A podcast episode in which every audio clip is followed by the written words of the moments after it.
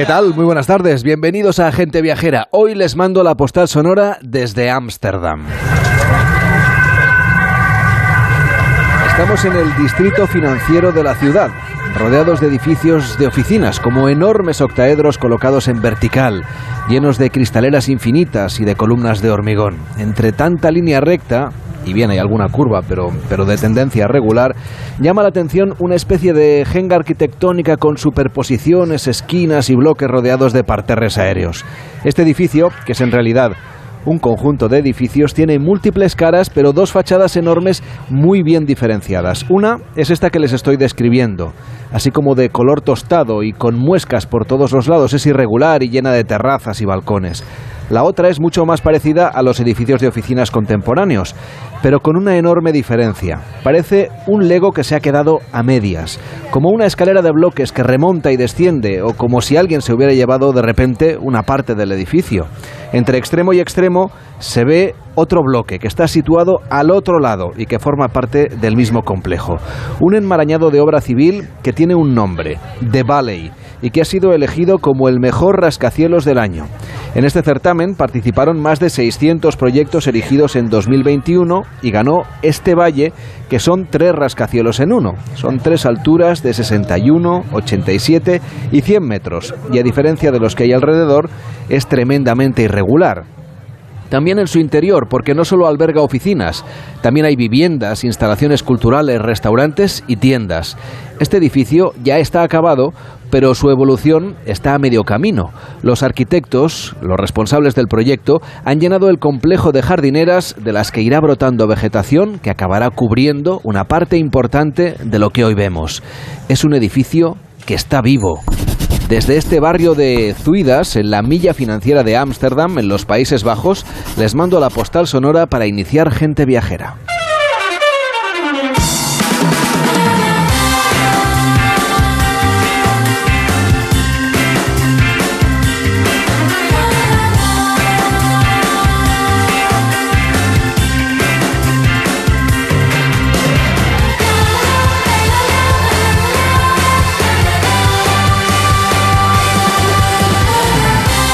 12 y 9 prácticamente, las 11 y 9 prácticamente en Canarias.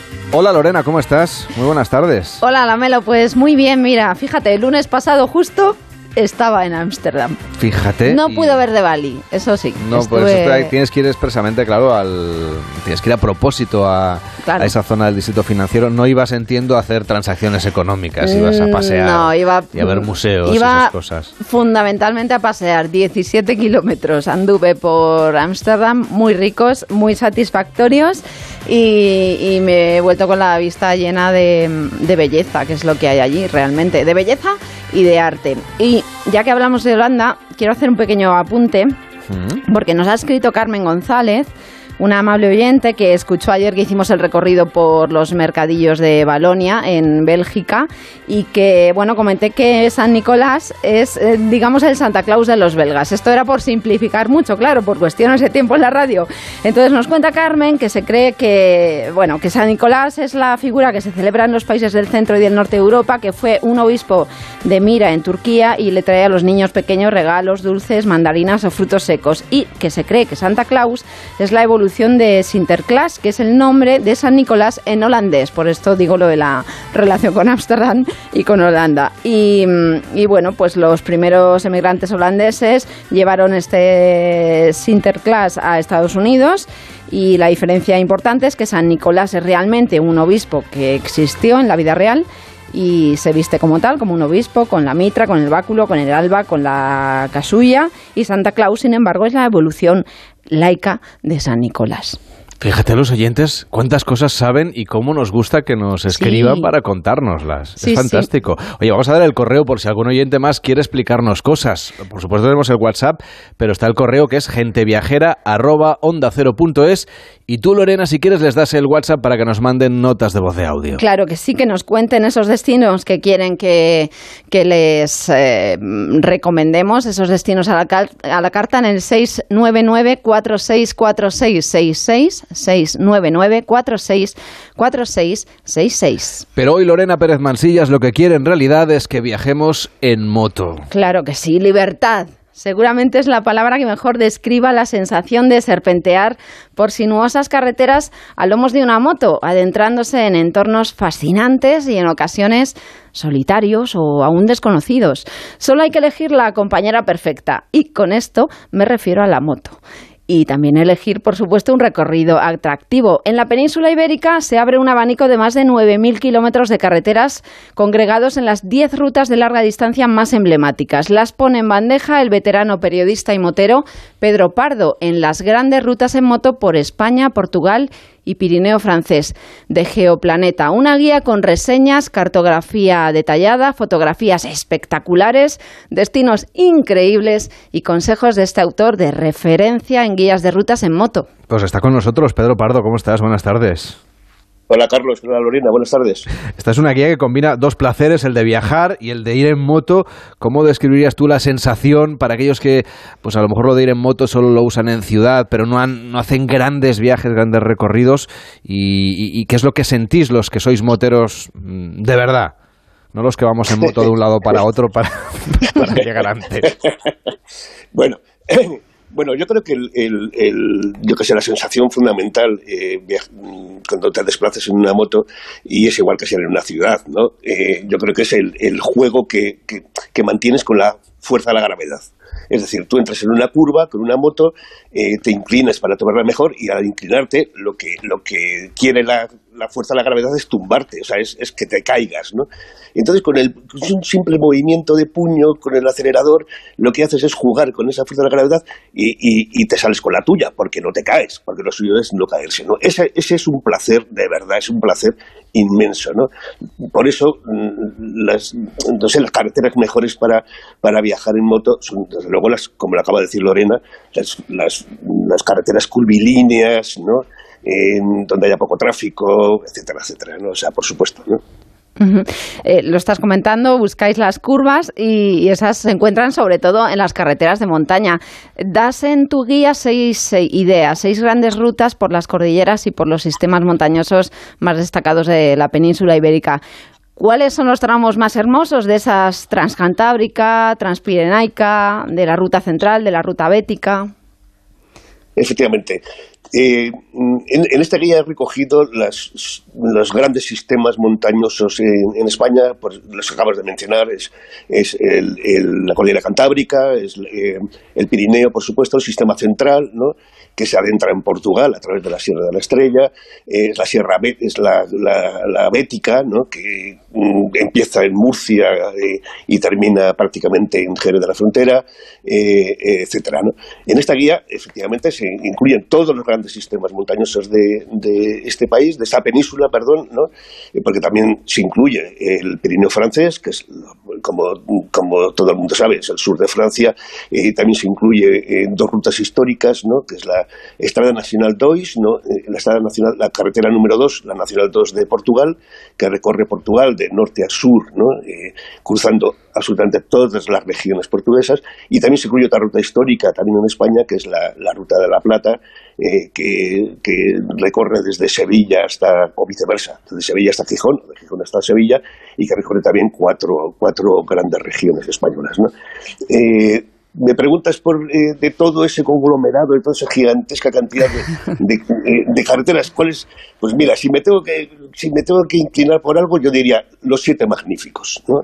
Los, eh, los puertos son los hitos fundamentales de, de, los motoviajeros. ¿no?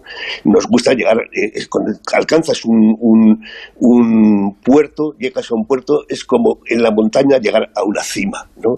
Es decir, has podido con, con, un, con un puerto, con lo que es el ascenso revirado, retorcido, y luego tienes que descender seguramente por una carretera muy parecida. ¿no? Entonces, mm, ¿cuáles son los...? Mm, mira, hay una zona en la cordillera cantábrica entre el norte del León y el sur de Asturias, ¿no? en la que se concentran lo que yo denomino los siete magníficos, los siete puertos más bonitos de la cordillera cantábrica, que es decir muchísimo. Yo lo comparo incluso con los grandes puertos de los Alpes, ¿no? es decir, no, tienen absolutamente nada que envidiar ¿no? Eh, al Col del Serán ¿no? con lo que es la cobertoira, por ejemplo. ¿no? Y esos siete magníficos pues son bueno, pues esos siete, esos siete puertos, el puerto de Tarna, el de San Isidro, el de Pajares, la cobertoira, eh, La Ventana, Somiedo, Rañadoiro, muchos de ellos muy conocidos por la Vuelta a España, ¿no? evidentemente, ¿no? pero de luego son siete concentrados en 200 kilómetros que, vamos, no se lo, se lo recomiendo a todo el mundo, que tenga una moto, aunque sea muy pequeñita, es decir, aceros los siete magníficos, ¿no? Porque es maravillosa la sensación. Lo que entre tanto recorrido y tanto viaje también hay para muchas anécdotas. Incluso una vez se encontró, se cruzó esto con Jeremy Irons en el Guggenheim. sí, sí, efectivamente. Eh, eh, y luego me enteré además que por una entrevista que le hace un periódico inglés, que me envía un amigo desde allí, desde Londres, eh, una entrevista a Jeremy Irons, ¿no? en la que él afirma, cosa que yo desconocía, afirma que él desde Londres llegó a Bilbao en moto, ¿no?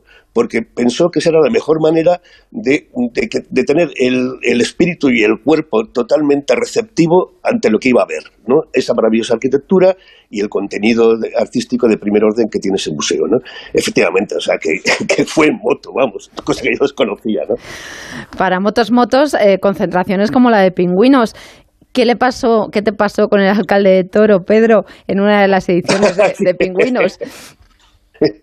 Mira, Pingüines es la, eh, para quien no lo sepa, es la concentración invernal más, mm, mm, más importante de España. ¿no? Eh, nos llegamos a concentrar varios miles de motoristas que no solo vienen de todos los puntos de, la península, sino también de Europa. ¿no? Eh, lo habitual es que los organizadores, el domingo por la mañana, suele ser un fin de semana siempre, el primer fin de semana después de la fiesta de Reyes en enero, ¿no? que se supone que es el día más, más frío del año, eh, ese fin de semana eh, los organizadores, como estaba diciendo, organizan una excursión. ¿no? En, ese año yo acababa de publicar el España en Moto, la primera edición ¿no? del España en Moto, y ese año eh, los organizadores organizaron una excursión a la que asistimos miles de, motos, ¿no? desde Tordesillas en Valladolid hasta Toro también en Valladolid. ¿no?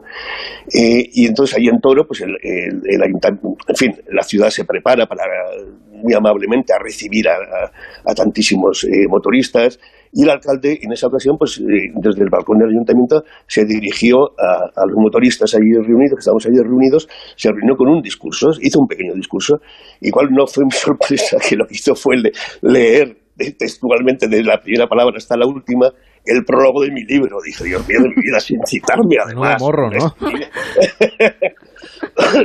Vaya rostro. Fue muy curioso. En fin, Pedro Pardo, autor de Las grandes rutas en moto por España, Portugal y el Pirineo francés de la editorial Geoplaneta. Gracias por acompañarnos y por llevarnos de aventura en moto. Tienen todas las rutas ahí recogidas en ese libro. Que vaya muy bien. Muy buenas tardes. Muchas gracias, Carlos. Adiós, eh, eh, Lorena. Adiós. Gente Viajera, el programa de viajes de Onda Cero con Carlas Lamelo.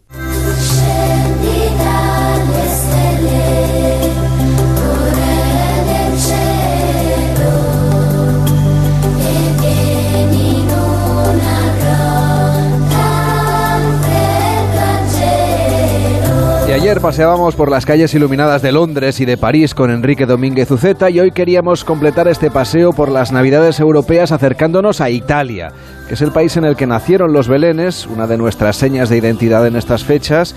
No sé si Enrique ya tiene preparado el suyo, yo el mío ya está puesto, ¿eh? desde el pasado fin de semana. Enrique, esto de tener niños acelera las cosas. ¿Cómo estás? Buenas tardes. Sin duda alguna. Hola, Carles, buenas tardes. Bueno, yo estoy en ello, ¿eh? todavía eh, lo, voy dejando porque estoy poco tiempo en casa, como tú muy bien sabes. Aún tienes tiempo. Pues sí.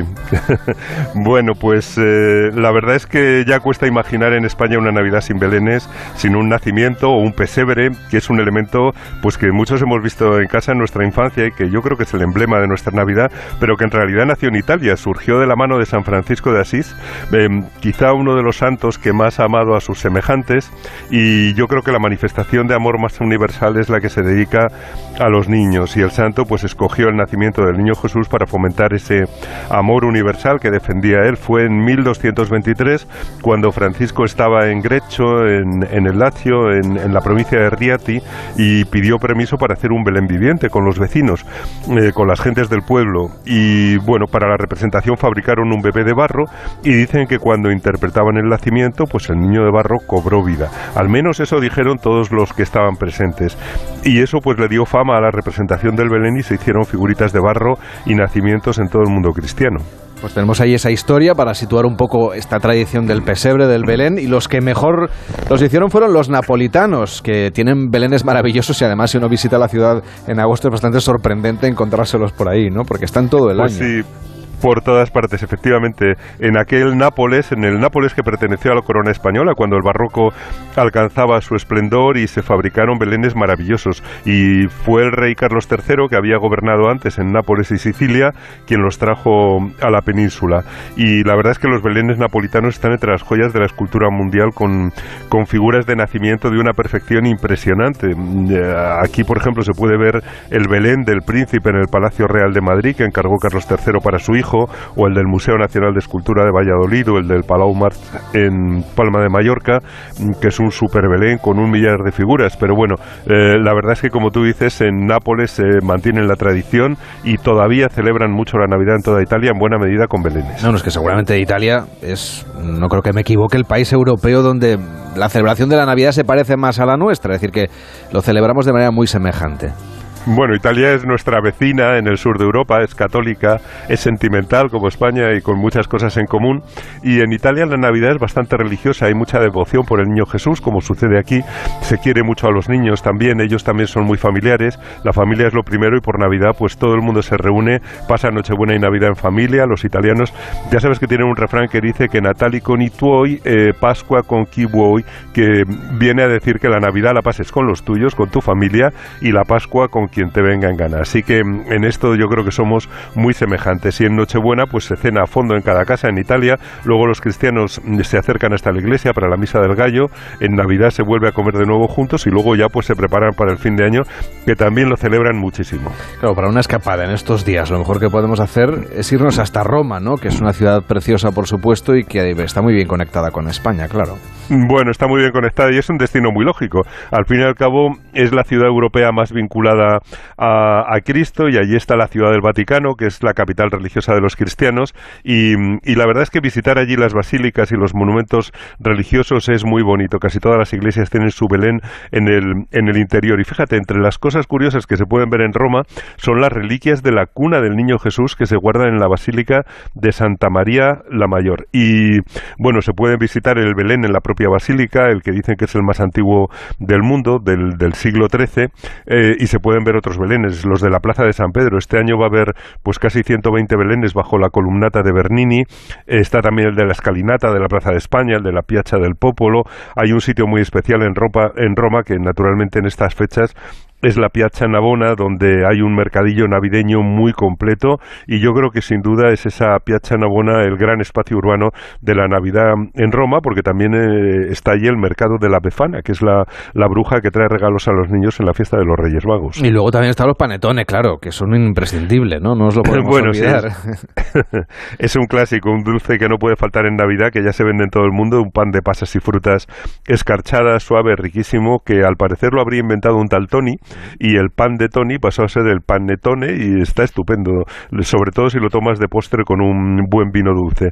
Pero también Milán merece una escapada estos días, es una ciudad muy elegante, sobre todo en, ese centro histórico, en la Plaza del Duomo, con su mercadillo y sus preciosos árboles de Navidad, que allí tienen una tradición propia. Eh, le llaman il Natale degli Alberi, es decir, la Navidad de los árboles, porque mm, en las principales plazas pues aparece un árbol patrocinado por una gran empresa que naturalmente pues al, haber esa competición empresarial, son fastuosos. Es muy impresionante, por ejemplo, el árbol Swarovski en la Galería Vittorio Manuel II, que realmente es una maravilla y que es un sitio que está animadísimo todo el año y también ahora.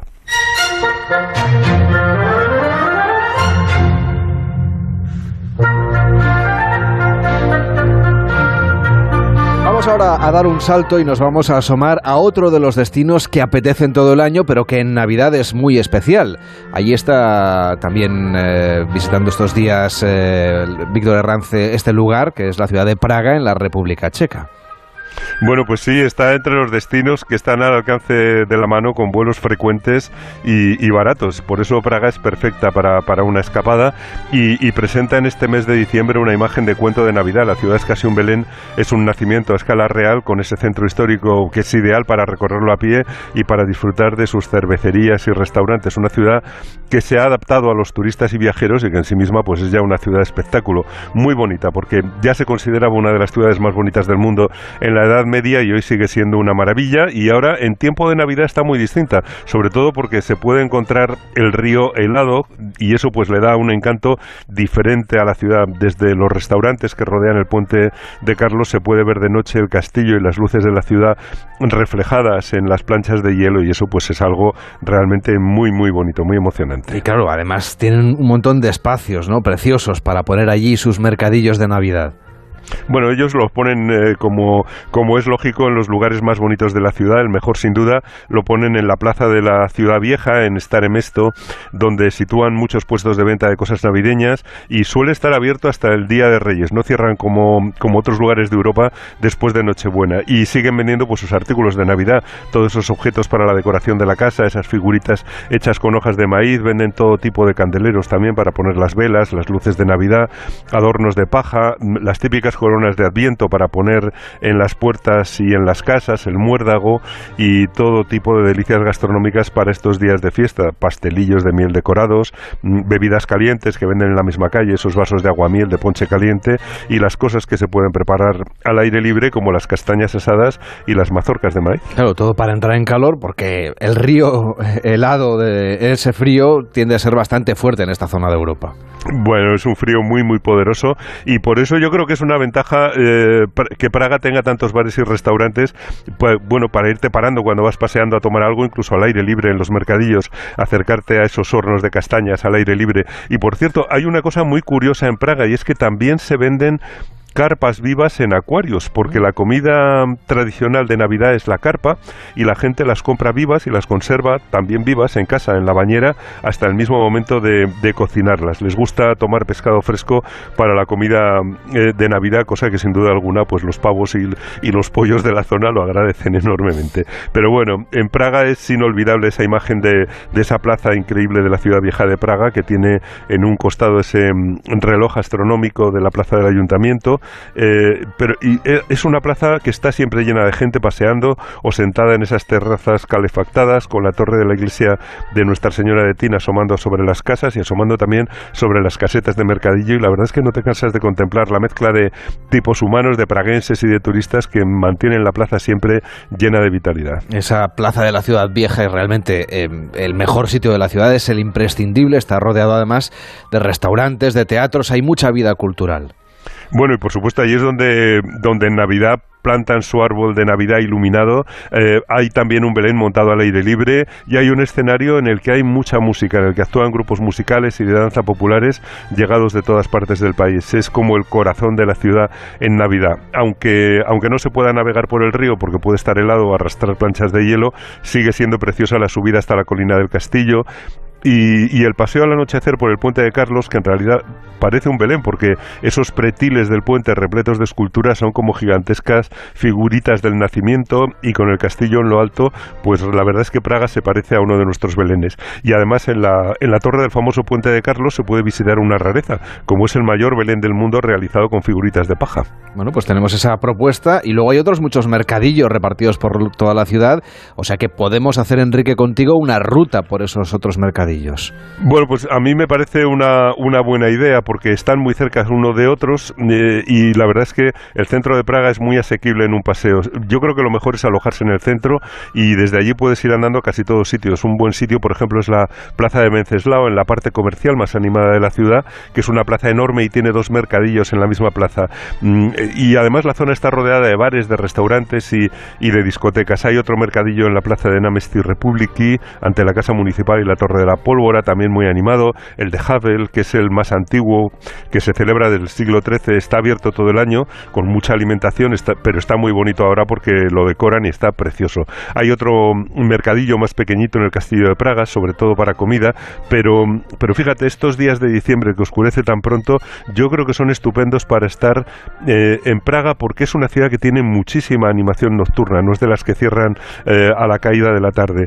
Mm, tanto al pie del castillo, la calle Nerudova o los viejos cafés de Praga, eh, tiene también salas de conciertos, tiene clubes de jazz donde todos los días hay jazz en vivo, así que mm, allí no, no todos son conciertos de música clásica en la ópera de Praga o en las iglesias, les encanta el jazz, les gusta salir por la noche, hay mucha vida nocturna con los turistas y, y desde luego yo recomiendo acercarse a uno de esos locales en que están tocando jazz en vivo y que merece la pena conocer y sobre todo porque allí desde luego eh, digamos que al final de la tarde no se acaba no se acaba el día de nuestro viaje cuando estamos en Praga. Pues nos quedamos con esa imagen romántica y animada de Praga en Navidad que nos ha traído hoy Enrique Domínguez Uceta. Cuídate mucho y hasta la semana que viene. Hasta la próxima semana, Carlas. Y como decíamos, Víctor Herranz está en Praga, pero antes de irse nos ha propuesto un viaje a Singapur.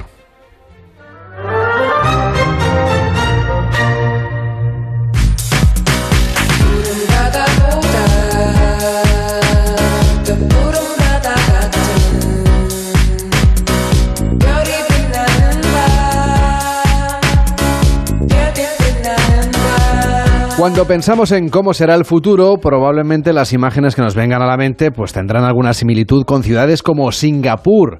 Y es que salvo por algunas cosas de ciencia ficción todavía, como los coches voladores o los robots domésticos, que por cierto son cosa de cuatro días ¿eh? en que aparezcan en nuestras vidas, fíjense que el otro día aquí en Gente Viajera hablábamos con una empresa española que está ofreciendo servicios de aerotaxis en Qatar y que nos decía que pronto estarían también aquí en España. Bien, pues seguro que uno de los sitios donde va a llegar antes que a nuestro país va a ser a Singapur, porque ustedes no se imaginan todo lo que pueden hacer en esta ciudad-estado asiática con jardines futuristas, piscinas gigantes suspendidas entre rascacielos, hay barrios enteros construidos sobre el mar, museos que parecen naves espaciales. Desde luego es un auténtico viaje al futuro que podemos hacer obviamente en el presente, hoy con Víctor Herranz que nos va a llevar a esta ciudad-estado, hasta Singapur. Así es, y sobre todo porque bueno, también han aprovechado estos años de parón de la pandemia para volcarse en la modernización, el desarrollo de nuevas experiencias para los viajeros y en la digitalización de los procesos normales de los viajes, algo que bueno les ha permitido pues abrir sus fronteras esta pasada primavera y estar al día y, recuperando sus viajeros experimentados eh, que buscan bueno pues algo más allá de los clásicos destinos, aquello de en tiempos de crisis, formación e inversión. Dámelo. Bien, una transformación con todo lo relacionado con el cambio climático, con las iniciativas sostenibles de transporte. Aquí hay energía verde, coches eléctricos, tienen un proyecto que se llama Smart Nation Initiatives que enseña a los ciudadanos a convertir Singapur de una manera, pues eh, convertirla en una ciudad mucho más tecnológica, para que convivan quienes allí están con la tecnología digital, porque se consideran una nación conectada. Así es, y además están también triplicando el número de carriles bicis, aumentando el número de trenes para conectar a todos los hogares a menos de 10 minutos de una estación ferroviaria, y sobre todo también están invirtiendo en la reforestación de los espacios urbanos, como nos explica Juliana Kua, que es la directora general adjunta a nivel global de Turismo de Singapur. Uh, Ahora muchos hoteles tienen automatizado el check-in, lo que acelera mucho los procesos. Además, continuamos invirtiendo grandes sumas en tecnología. También estamos empujando fuerte en la dirección de la sostenibilidad. Singapur es una ciudad muy, muy verde y más del 50% de su superficie está cubierta por zonas verdes. El gobierno, además, se ha comprometido a plantar un millón más de árboles para 2030.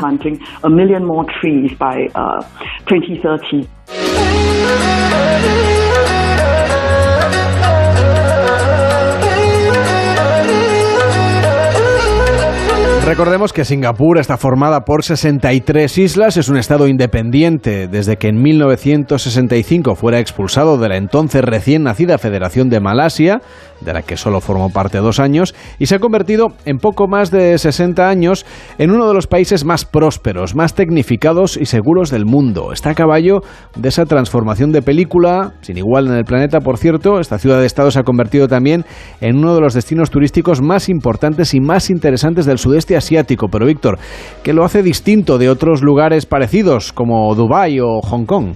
Pues sobre todo el hecho de ser una sociedad multirracial, que le da bueno, pues ese punto tolerante, dinámico y rico en cuanto a oferta gastronómica, experiencial, nuevas ideas, el know-how, mano de obra formada y ambiciosa. Al final es un sitio que atrae a gente con, con ganas de desarrollarse. ¿no? Singapur es también una de las ciudades más limpias y seguras del mundo, con una bajísima tasa de delincuencia un sistema legal transparente y unas fuerzas del orden pues bastante efectivas. De hecho, el turismo suele ser uno de los motores ¿no? de, de, las grandes economías del mundo. ¿Ocurre también aquí? ¿Ocurre también en Singapur? Desde luego, y tanto como para pasar allí una semana de vacaciones, de relax, compras, deportes o naturaleza, sobre todo la zona norte, en la frontera con, con Malasia, donde existen mil opciones y experiencias para familias, parejas, grupos de amigos.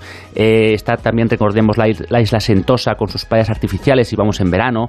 Hay atracciones de todo tipo, museos, bares, restaurantes, mega hoteles para desconectar o también podemos simplemente en un viaje a través de Asia o con destino Oceanía, pues hacer un stopover, que es parar, bueno, pues un par de días para disfrutar de, de, la ciudad. No hay vuelos directos, eso sí, entre Madrid y Singapur, pero es posible volar con una escala internacional en menos de 16 horas de viaje a través de los aeropuertos de Zurich, Frankfurt, Doha o también de París. Sin embargo, sí que encontrarán un vuelo directo desde Barcelona si ustedes eh, tienen la ocasión de, de acceder a, esta opción para, para recorrer este país que hoy nos está presentando aquí en Gente Viajera Víctor Herranz. Es un destino donde se juntan muchas culturas, la gastronomía es muy rica, así que cuéntanos, Víctor, ¿en qué lugares podríamos encontrar esas especialidades tradicionales? A ver, el mejor sitio para degustarlas son los llamados hawkers, que son unos mercados al aire libre con muy buen precio y, sobre todo son auténticos, no es lo típico que hay que hacer allí. Los mejores están en el Amoy Street, en Maxwell Road, en Chinatown, en el Teca Center, pero bueno, los más, platos más famosos pues son el pollo con arroz,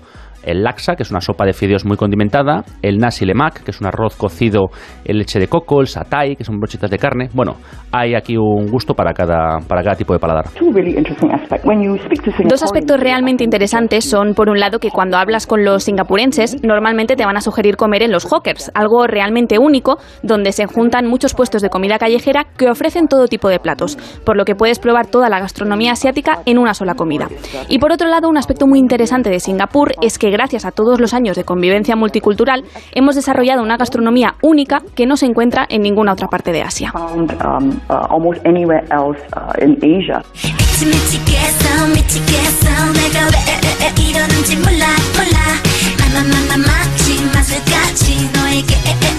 Cuando el viajero llega a Singapur, seguramente irá con la idea en la cabeza de ver rascacielos, lujosos hoteles, centros comerciales.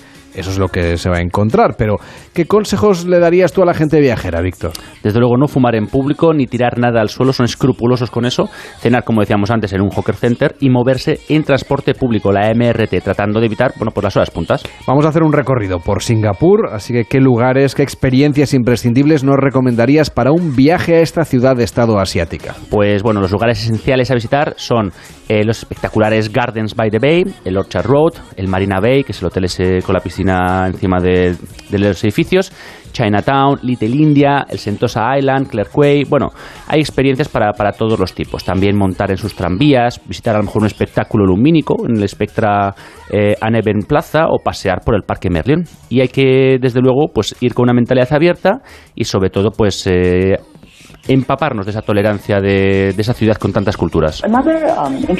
Otro interesante aspecto que puede ser curioso es la posibilidad de explorar el nuevo jardín de las orquídeas. Este ha sido siempre muy popular entre los viajeros gracias a sus especímenes y el próximo año se abrirá una nueva atracción donde realmente se va a recrear el trópico y vamos a poder disfrutar de la experiencia.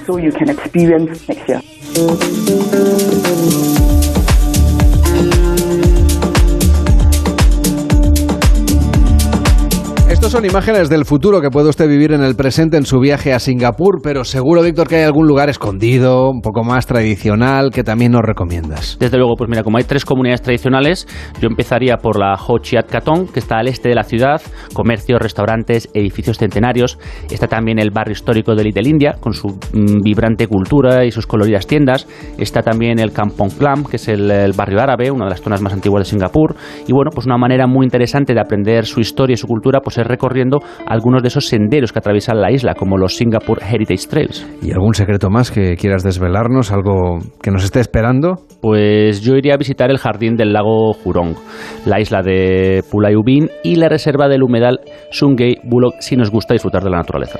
Pues ya saben, Singapur es el destino que ha elegido hoy Víctor Herranz para la gente viajera, así que si alguien está pensando en ir a Singapur, ¿qué le dirías? Pues que lo haga, sinceramente, que se coja un avión y que se lo prepare, porque es que la comida es fabulosa, el entorno es limpio y seguro, eh, se disfruta de la naturaleza en la zona norte, nos empapamos de esa atmósfera multicultural, se come bien, se goza de la noche y sobre todo para un primer viaje a Asia es un gran punto de partida. Y recuerden que pueden hacer esta opción del stopover que les contaba Víctor, que significa que si uno va, por ejemplo, destino a otro lugar, puede hacer escala en Singapur, quedarse un par de días con precios especiales y además sin tener que refacturar las maletas. Las maletas se quedan en el aeropuerto, usted se va a la ciudad, se lleva una maleta de mano para, para pasar ese par de días y luego regresa y continúa viaje hasta el punto de destino. Lo puede hacer a la ida o a la vuelta, destino a Singapur.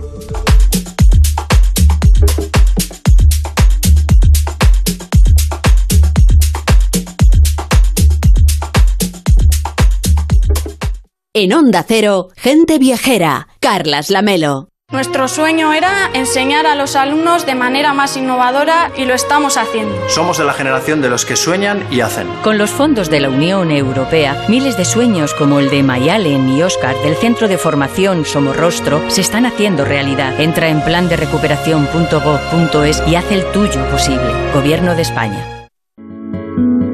Entonces, ¿con la alarma nos podemos quedar tranquilos aunque solo vengamos de vacaciones? Eso es, aunque sea una segunda vivienda. Si se detecta cualquier cosa, nosotros recibimos las señales y las imágenes. Y sobre todo, la policía también podría comprobarlas, incluso desalojar la casa. Y con la app puedes ver tu casa cuando quieras. Y si es necesario, viene un vigilante a ver si está todo bien. Protege tu hogar frente a robos y ocupaciones con la alarma de Securitas Direct.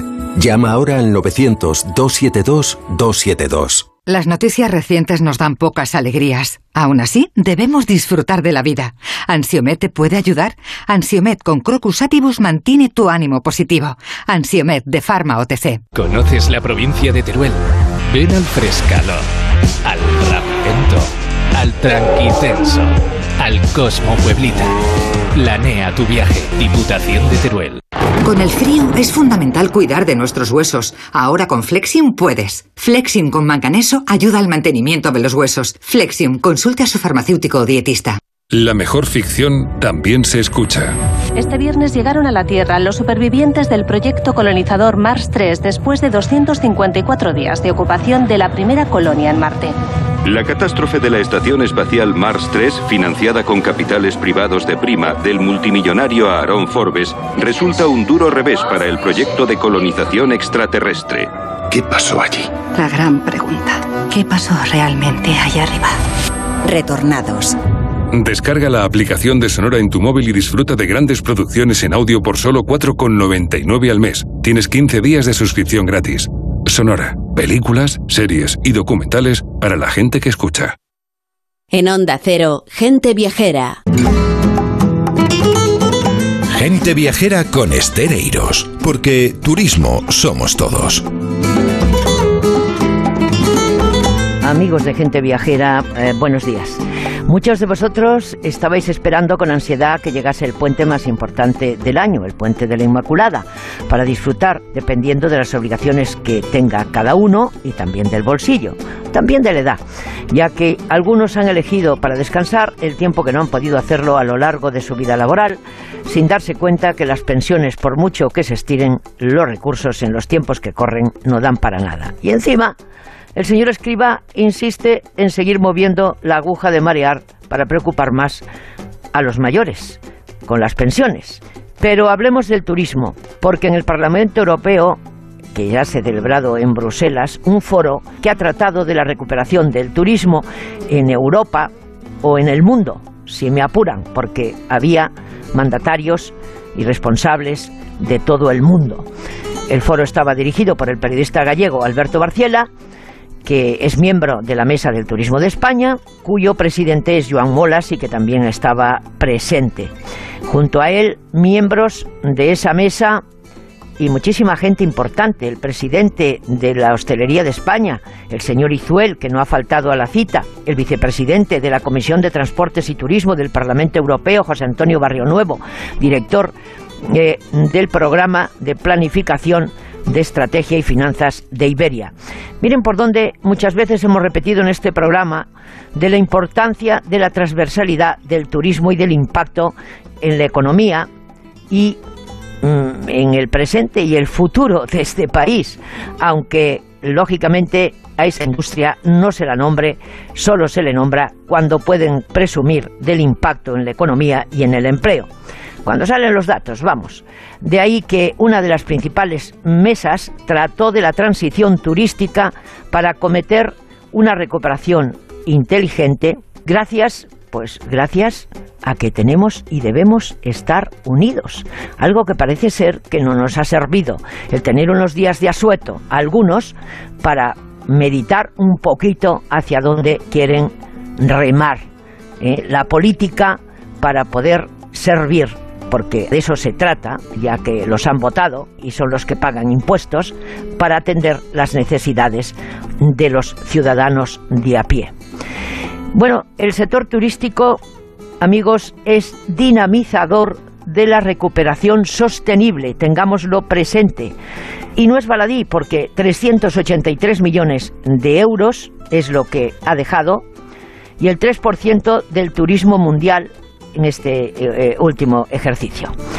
Así que disfruten de eh, lo que queda de este puente largo para cargar las pilas y no olviden que en gente viajera, con ustedes, siempre con vosotros, seguiremos viajando en Onda Cero. Gente viajera con Estereiros, porque turismo somos todos.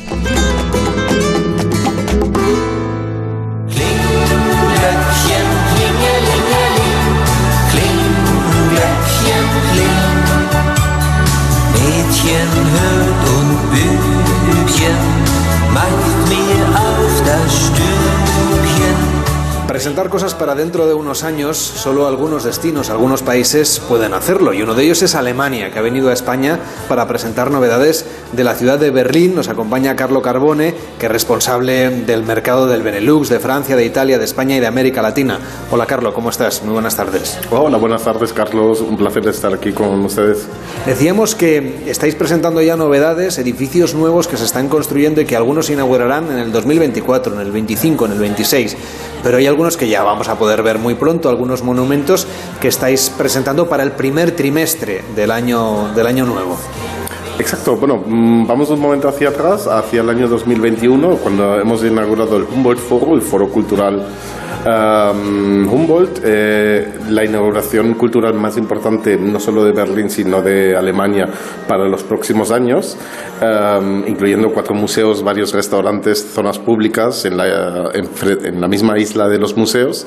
Y para el año que viene se prevé la inauguración de un monumento nuevo enfrente del Humboldt Forum, que será el monumento de la unidad y, del, y de la libertad un monumento que eh, está construido con forma de una balanza enorme que será interactiva, es decir, se puede subir encima del monumento, algo no muy típico de monumentos, y em, será sobre todo un, todo un hito para, para viajes de estudiantes, porque eh, al ser una balanza enorme, pues lo que quiere representar es un poco pues hacia dónde se va una democracia, dependiendo si se carga demasiado en la derecha o se carga demasiado en la izquierda. Es como una atracción en realidad, porque nos podremos subir encima del monumento.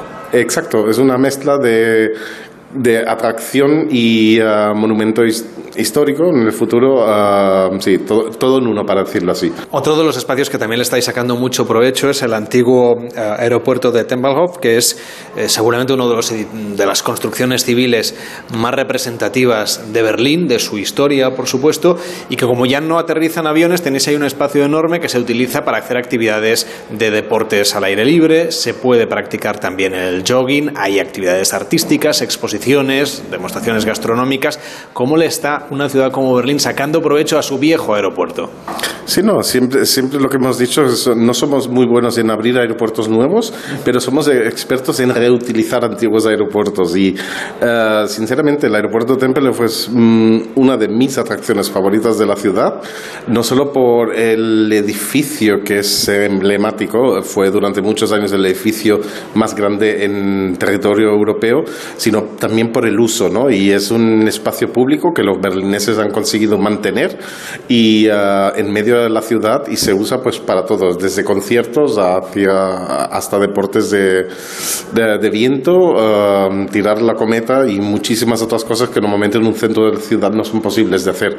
Me han dicho que los berlineses van ahí a hacer barbacoas los domingos. Exacto, no. Mm, hay varias zonas que están habilitadas para hacer barbacoas, algo que también en muchos parques ya no se permite. Ahí sí, es decir, fiestas de cumpleaños, quedadas con amigos um, y muchas otras actividades que son posibles de hacer allí.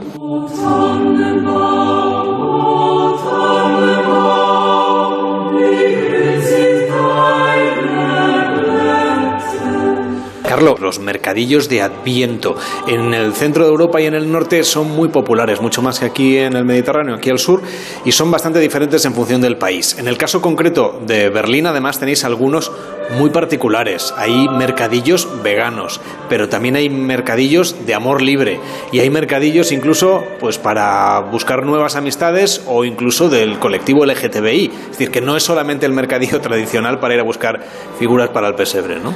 Exacto, no. Mm, tan diversa como es la ciudad son también los mercadillos. Y al final Berlín es una ciudad con más de 185 89 culturas viviendo allí. Em, cada cultura pues tiene una interpretación de la Navidad o de los artículos de Navidad suya. Y, Berlín, y por eso en Berlín se encuentran más de 70 mercadillos de Navidad. Algunos son de un periodo de tiempo más corto eh, más dedicados a un, a un público en especial. Muchos de ellos son muy grandes, son para toda la familia y luego pues tenemos algunas novedades como mercadillos completamente veganos, sostenibles, el mercadillo all inclusive donde paga pagando una vez, pues tienes acceso a muchísimos servicios y comidas y bebidas y naturalmente sin olvidar los clásicos mercadillos como el de la Plaza de los Gendarmes, que es uno de los más bonitos, o por ejemplo uno de mis favoritos personalmente, el del Palacio Charlottenburgo, porque está en esta cena preciosa del Palacio Charlottenburgo enfrente y es único, mágico. Enseguida hablamos de los mercadillos clásicos, pero a mí me ha llamado la atención este del, del amor libre. Um, eso se puede encontrar en nuestra página web, pero um, desde mercadillos, de, digamos, de, de, colectivos LGTBI hasta, pues, como esto, de, de, amor libre en algunas discotecas, pues, digamos, en Berlín se encuentra, para cada loco hay un tema. Bueno, ahora sí, vamos a los clásicos, a los mercadillos que seguramente atraen a más viajeros españoles en búsqueda, pues, de villancicos, de vino caliente, de, de los dulces tradicionales que elaboráis en Alemania. ¿Qué productos gastronómicos, por ejemplo, diferencian vuestros mercadillos de los que podemos encontrar en otros países que también son muy populares en cuanto a mercadillos de Adviento del centro y del norte de Europa? Bueno, el producto número uno de los mercadillos de Navidad alemanes es el vino caliente, ¿no? sé que al, al visitante de España siempre le cuesta un poco de esta concepción, ¿no? Vino caliente es algo, ¿no? En un país como España, que es de un gran productor de vino, pero hay que olvidarse del, digamos, del clásico vino, ¿no? Porque eh, la mistura pues, varios ingredientes, como naranja, como canela, y que le da todo un ámbito uh, navideño. Luego, uh, cosa que quizás tampoco no se encuentra en otros países es el vino caliente alemán, eh, alemán blanco, o el ponche de huevo, mm, eso también hay que tener. Eh, para gustos colores, como dicen, eh, yo no soy muy fan de ello, yo soy fan del clásico vino caliente sin ron ni extras, pero eh, para el que le gusta un poco más fuerte, pues en Alemania hay variantes muy extremas de vinos calientes. Y luego, naturalmente, no olvidemos de toda la parte de la comida, ¿no? sean cosas, digamos, comidas con chucrut, comidas con col verde, que es muy típico alemán, y naturalmente las aves que comemos, que se comen en Alemania durante Navidad que no son muy típicas en otros países europeos como el ganso. Tenéis además un edificio recientemente reconstruido, en este caso un antiguo castillo que se ha reabierto, que en realidad tuvo un tiempo pues, una vinculación política muy fuerte. Háblanos de la historia que hay detrás de este edificio, del Humboldt Forum. Exacto, es um, como dije al inicio, ¿no? el Humboldt Forum es la reconstrucción del antiguo palacio del uh, Imperio Prusiano, cuando Berlín era no capital de Alemania, sino que del Imperio Prusiano. Y ese palacio fue destruido completamente en la Segunda Guerra Mundial. Um, tras la separación de la ciudad, fue tomada este terreno por la RDA, donde tiraron los restos y construyeron el Palacio de la República de la RDA, que era el, digamos, el falso parlamento uh, a ser una dictadura. Y este edificio, tras la reunificación por contaminación de asbesto, fue tirado, como muchos otros, y estamos hablando de un sitio, de una ubicación en plena isla de los museos, en, en, uno de los centros más importantes de Berlín. Y cuando pensamos de qué ponemos ahí, pues volvimos back to basic y nos dimos el lujo de construir hoy en día un castillo en plena en el centro de la ciudad, que es ahora un foro cultural con uh, cuatro museos permanentes, varias exposiciones temporales, además de muchísimas actividades como talleres, uh, conciertos, cinema al aire fresco y naturalmente servicios gastronómicos. Carlo Carbone, de Visit Berlín, gracias por acompañarnos y por venir a España a presentar vuestras novedades. Muy buenas tardes. Buenas tardes, muchas gracias por la entrevista. Adiós.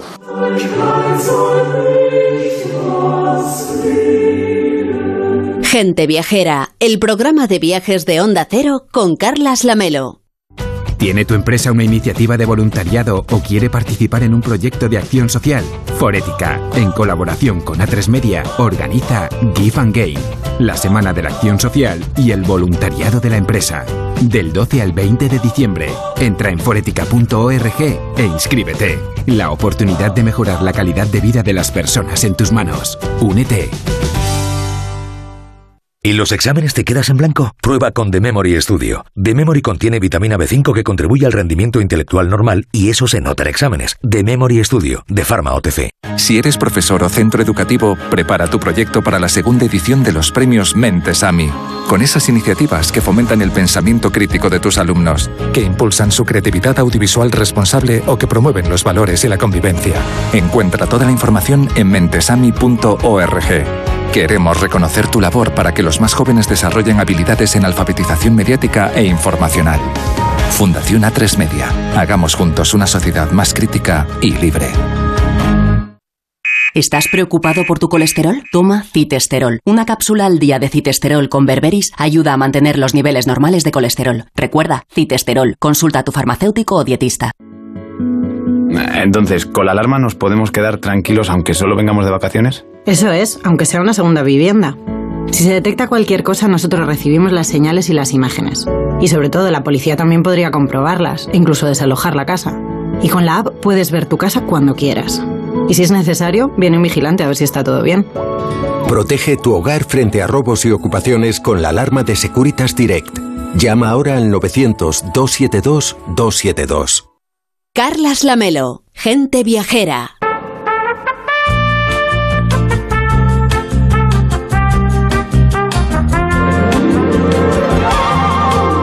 Nos vamos a Nueva York. De allí acaba de llegar Eva Miquel, que se ha subido a bordo del nuevo crucero de MSC y nos va a contar qué tal está Manhattan en estas fechas y de paso qué tal está este crucero. Luego recorreremos Londres de la mano de un guía turista, turístico, en este caso, que habla en español y que explica a los españoles un montón de cosas sobre esta ciudad, más allá de los tópicos, y nos los va a contar también aquí en Gente Viajera. Ángel Martínez Bermejo nos va a llevar al Museo Territorial Campos del Renacimiento en Palencia y con Mariano López viajaremos a México. Pero antes, Lorena Pérez Mansillas nos trae una propuesta contracultural o cultural, no sé, tú misma. Cultural, cultural. Eh, se llama Evolution, es un juego de palabras entre Evil, que es el demonio, y evolución. Es una exposición del artista urbano Bórdalo II, está en Lisboa, eh, tenía que clausurarse hoy y la prorrogan una semana hasta el domingo 18.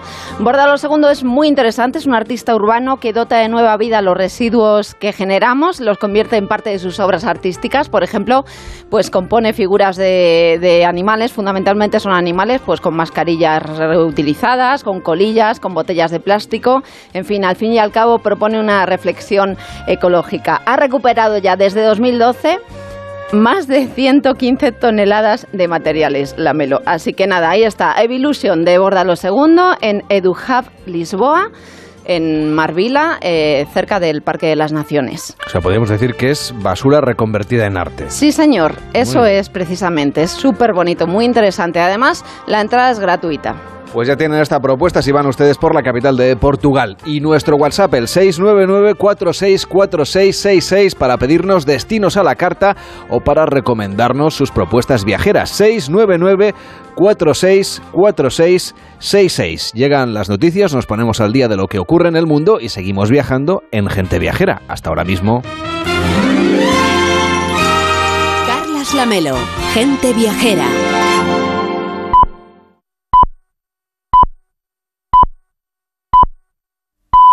La una, mediodía en Canarias. Noticias en Onda Cero. Buenas tardes. Volvemos hasta ahora a Barcelona, donde continúa el acto de presentación del candidato socialista al ayuntamiento de esa ciudad, Jaume Colboni, con presencia del presidente del Gobierno, Pedro Sánchez, y bajo la polémica abierta con las últimas reformas presentadas por el Ejecutivo. Vamos a saber cómo transcurre ese acto. Onda Cero Barcelona, Jaume Más, buenas tardes. El acto ha llenado el Palacio de los Congresos de Barcelona con más de 2.500 asistentes, un acto que tiene como objetivo reivindicar el trabajo de los alcaldes socialistas y que ha empezado con la viceprimera secretaria de Organización y Acción Electoral, Luisa Moret, seguido del candidato a la alcaldía de Barcelona, Jaume Collboni, quien ha reivindicado una Barcelona optimista de cara a las elecciones municipales. Por su parte, el primer secretario del PSC, Salvador Illa, ha destacado la importancia del diálogo entre el gobierno de Sánchez y el gobierno de Cataluña. Illa también ha afirmado que Cataluña necesita un cambio hacia el socialismo. Ahora quien habla es Pedro Sánchez, quien ha empezado su discurso hace pocos minutos. Lo escuchamos. Que, que vienen por delante, ¿no? Bueno, yo decía que este es un proyecto que, para daros algunas cifras, va a implicar en esa conexión entre Barcelona y Marsella, por donde va a transcurrir eh, todo ese hidrógeno verde que va a conectarnos con toda Europa, eh, va a ser una inversión de 2.500 millones de euros, el 50% eh, sufragado con presupuesto comunitario. Em, va a representar de aquí al año 2030 la producción del 10% del hidrógeno en el conjunto de la Unión Europea se va a producir aquí en la península ibérica.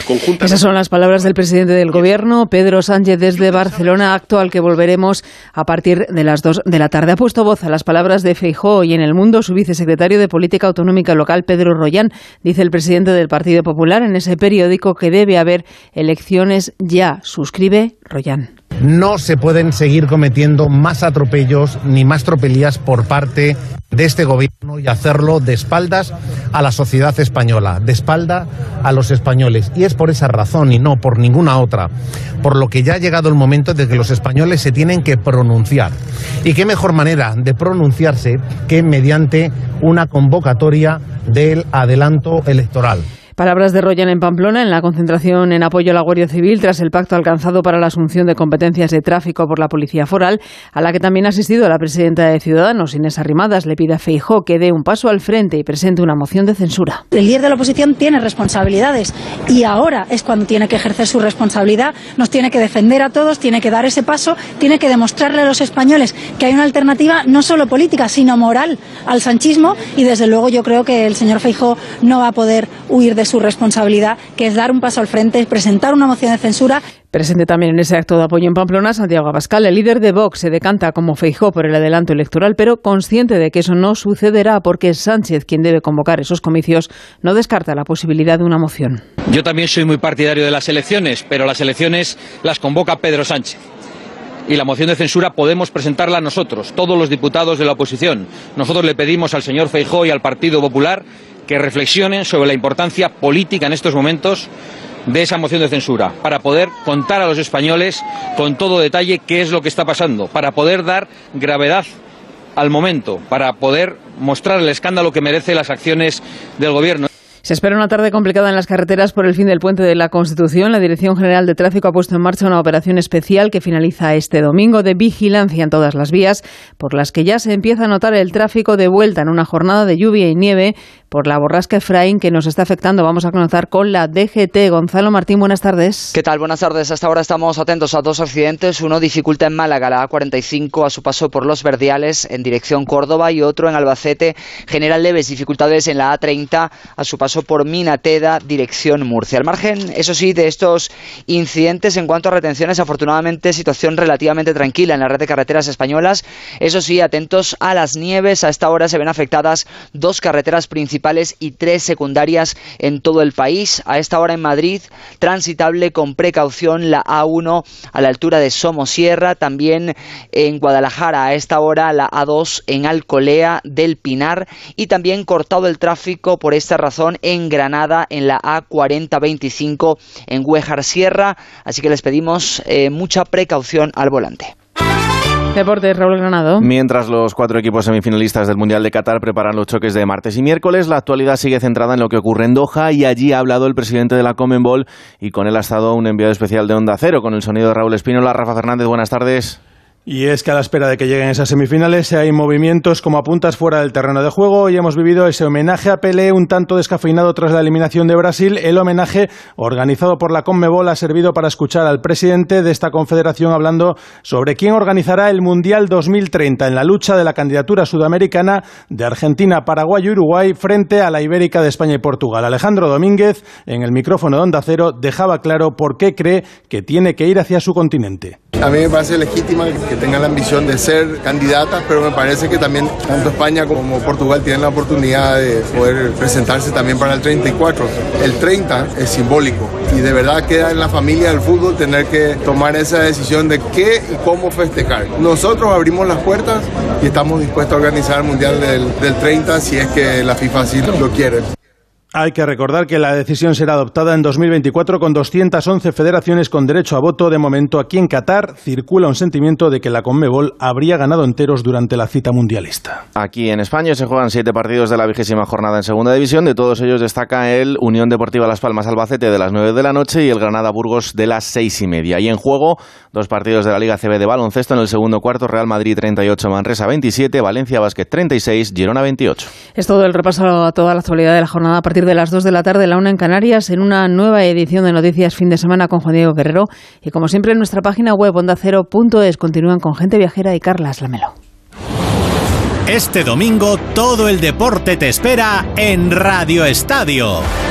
Desde las 4 de la tarde te contamos la última hora de las selecciones clasificadas para las semifinales del Mundial, con todos los goles que nos lleguen desde los estadios de segunda, la Liga ACB de baloncesto y toda la información del resto de acontecimientos deportivos. Este domingo desde las 4 vive el deporte en Radio Estadio con Edu García. Te mereces esta radio. Onda Cero, tu radio.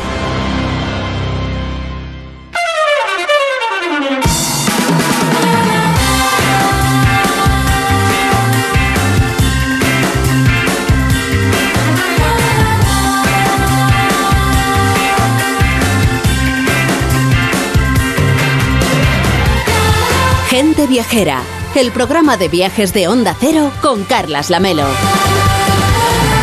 A la 1 y 7, las 12 y 7 en Canarias, saludemos a Eva Miquel. Hola Eva, ¿cómo estás? Muy buenas tardes. ¿Qué tal, Carlas? Pues muy buenas tardes. Que acaba de regresar de Nueva York, donde MSC Cruceros ha inaugurado su nuevo buque insignia que se llama MSC Seascape y tú te has subido a bordo. Pues sí, y efectivamente recién aterrizada estoy, eh, Carlas.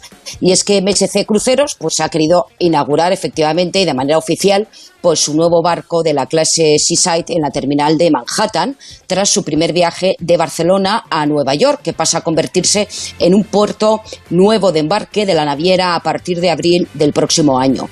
El jueves, de hecho, estuvimos a bordo para asistir a todos los actos que se llevaron a cabo en la ceremonia de inauguración y justo el viernes el barco ha partido rumbo a Miami, donde quedará posicionado para todas las rutas por el Caribe, tanto oriental como occidental.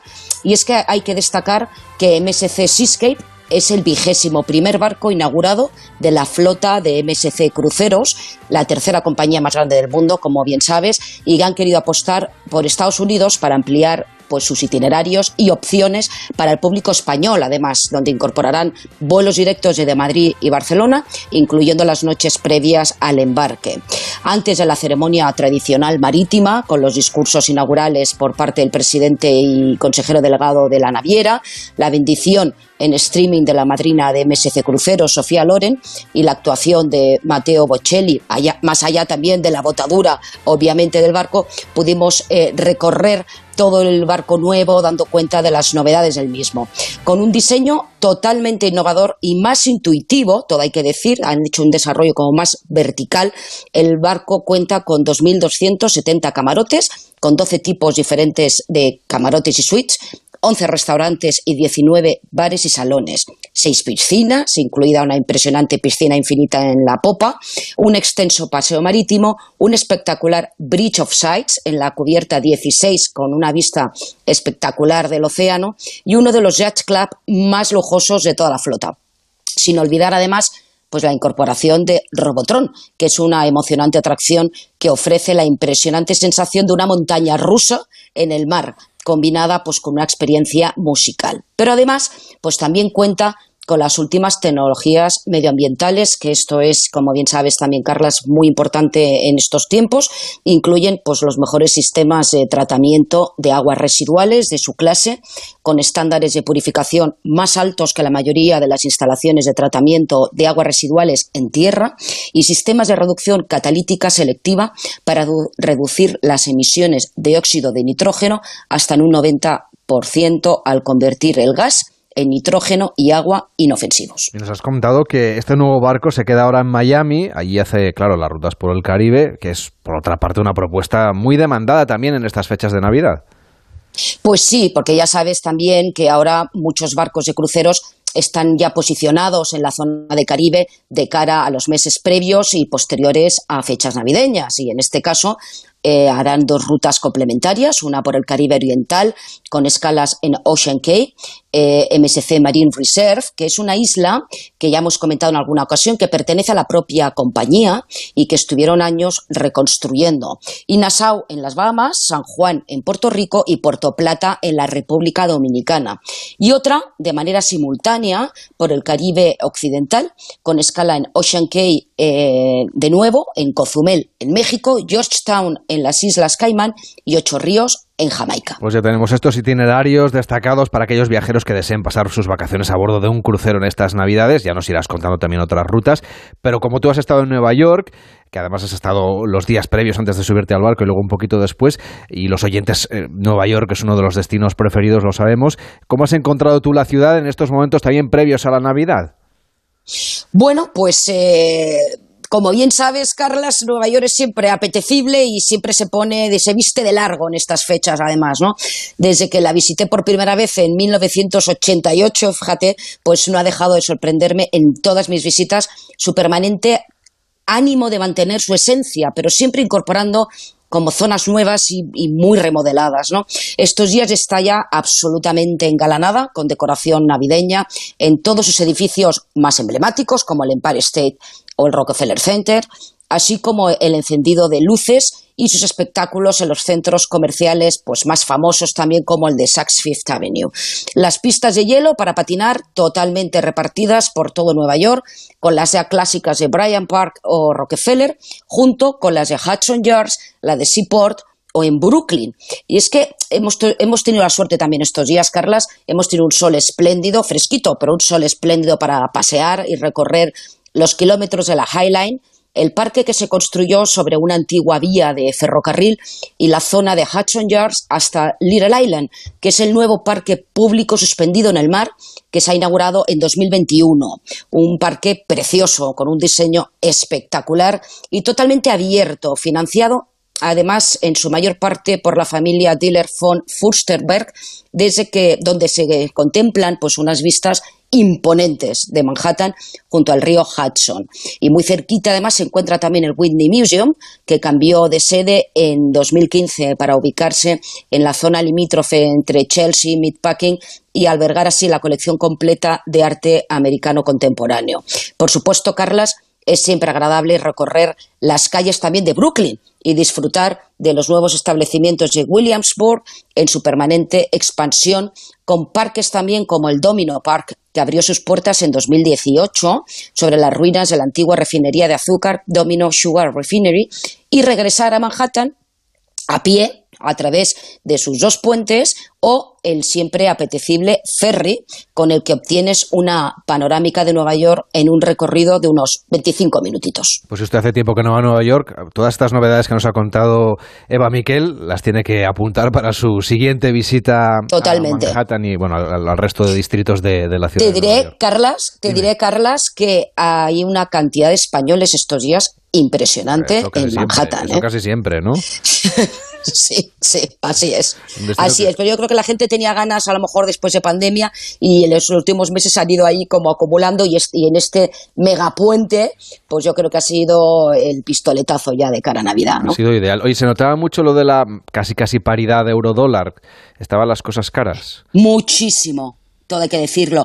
Eso se tiene que juntar también, Carlas, con una inflación de más del 10%, ¿eh? Con lo cual hay que, en fin, hay que tener en cuenta pues que Nueva York estos días está, está especialmente caro. O sea, antes estábamos acostumbrados al cambio también del dólar y unos precios eh, diferentes, a pesar de que Nueva York dentro de Estados Unidos siempre ha sido una ciudad eh, más cara, pero entre la inflación y eh, la paridad, pues hay que, hay que decir que sí, sí se nota, sí se nota. Eva Miquel, que acaba de aterrizar de Manhattan, nos lo cuenta aquí en Gente Viajera. Cuídate mucho y hasta la próxima. Muchas gracias, Carlas. Un fuerte abrazo.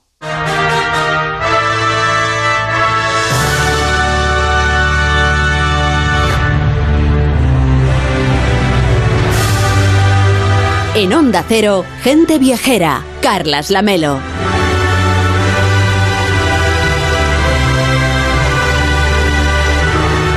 Techa Barca es el único guía oficial de Londres que ofrece más de 40 tours diferentes en español. Pueden seguirle a través de internet en www.londresenespanol.com o en las redes sociales en arroba Londres en Español.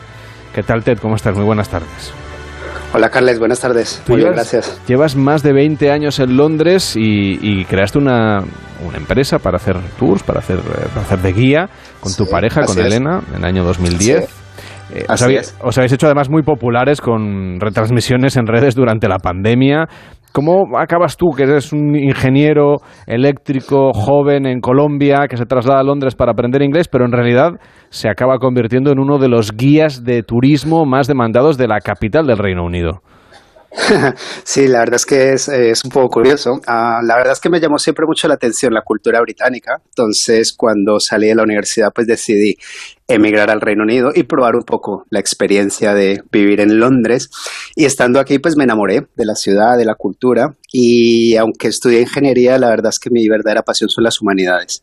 Entonces me gusta muchísimo la historia. Empecé a recorrer la ciudad, a leer sobre ella, a leer la historia y me encontré con que en cuestión de unos años pues recopilé una gran cantidad de conocimiento de la ciudad y siempre que venían amigos, familiares, pues les llevaba de paseo enseñándoles la ciudad y mucha gente empezó a recomendarme, bueno, pero ¿y por qué no haces esto cobrando? En lugar de hacerlo gratis, lo puedes hacer cobrando. Y así fue como surgió la idea de empezar a hacer tours, mostrándole a la gente la ciudad y contándole la historia. Y entonces mi novia y yo entonces decidimos a montar una empresa y fue la primera empresa de tours en Londres exclusivamente en español. Ya había tours en inglés, pero no en español.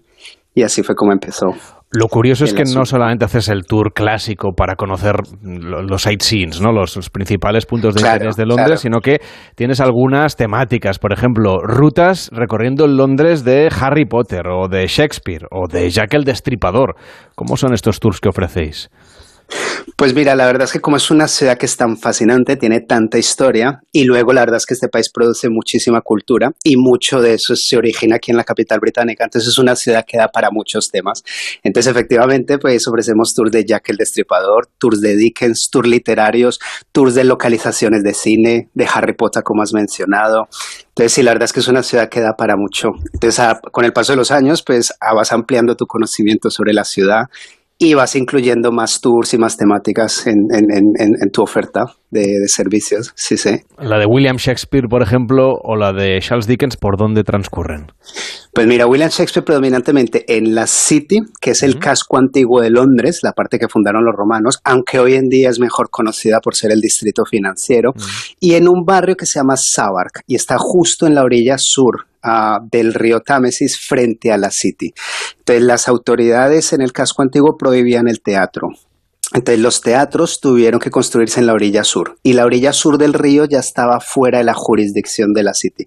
Entonces todo lo que fue el distrito rojo de Londres fue en esta parte sur y ahí estaban los teatros, las casas de apuesta, los prostíbulos. Entonces en esta zona es donde se recorren muchos de los lugares relacionados con Shakespeare, la City y un pequeño barrio que se llama Shoreditch, donde se construyó el primer teatro del país. Ya ves que el vicio siempre va de la mano, ahora con la especulación y entonces pues con, E- Exacto. con la Tal prostitución y con otras Tal prácticas. cual, la historia no cambia, somos los mismos los humanos en todas las edades. Suelen Sí, ser sí, las sí. partes más interesantes de las ciudades muchas veces, por otra También, parte. claro que sí. Y tú tienes más de 40 tours diferentes. ¿Cuáles son los que más te demandan los españoles? A ver, la verdad hay que decirlo, pues el Tour de Londres en un día, porque mucha gente viene por primera vez a Londres y quieren ver lo mejor de la capital en un solo día. Entonces es un tour que hacemos de seis horas e intentamos mostrarle a la gente en seis horas lo principal de la, de la capital británica. Otro tour que también es bastante ah, popular es uno que se llama Londres Macabro. Y a pesar del nombre que tiene, y es un recorrido por algunos de los lugares donde se desarrollaron algunas de las historias más siniestras de la ciudad, como ejecuciones, la peste negra, cárceles. Curiosamente se ven también muchos lugares históricos, o sea que también se ve, por ejemplo, la iglesia más antigua de Londres, el hospital más antiguo del país, localizaciones de películas, o sea que a pesar del nombre tiene esa combinación de cosas macabras, pero también muchas cosas históricas del casco antiguo. Oye, ahora que, estre- ahora que The Crown está en esta temporada que está teniendo tanto éxito porque es- describe el Anus Horribilis de, de la corona de Inglaterra y que además acaba de fallecer la reina Isabel II, ¿se ha despertado el interés de los turistas por conocer los sitios que hemos ido viendo, por ejemplo, en televisión, con, con las exequias y el funeral de Estado y todos los homenajes que se han ido haciendo a Isabel II? Sí, la verdad es que sí, la verdad es que con, ah, de hecho, desde que empezó la primera temporada, esto despertó un montón de interés en la reina, en la familia real y muchos de los sucesos que se representan en la serie.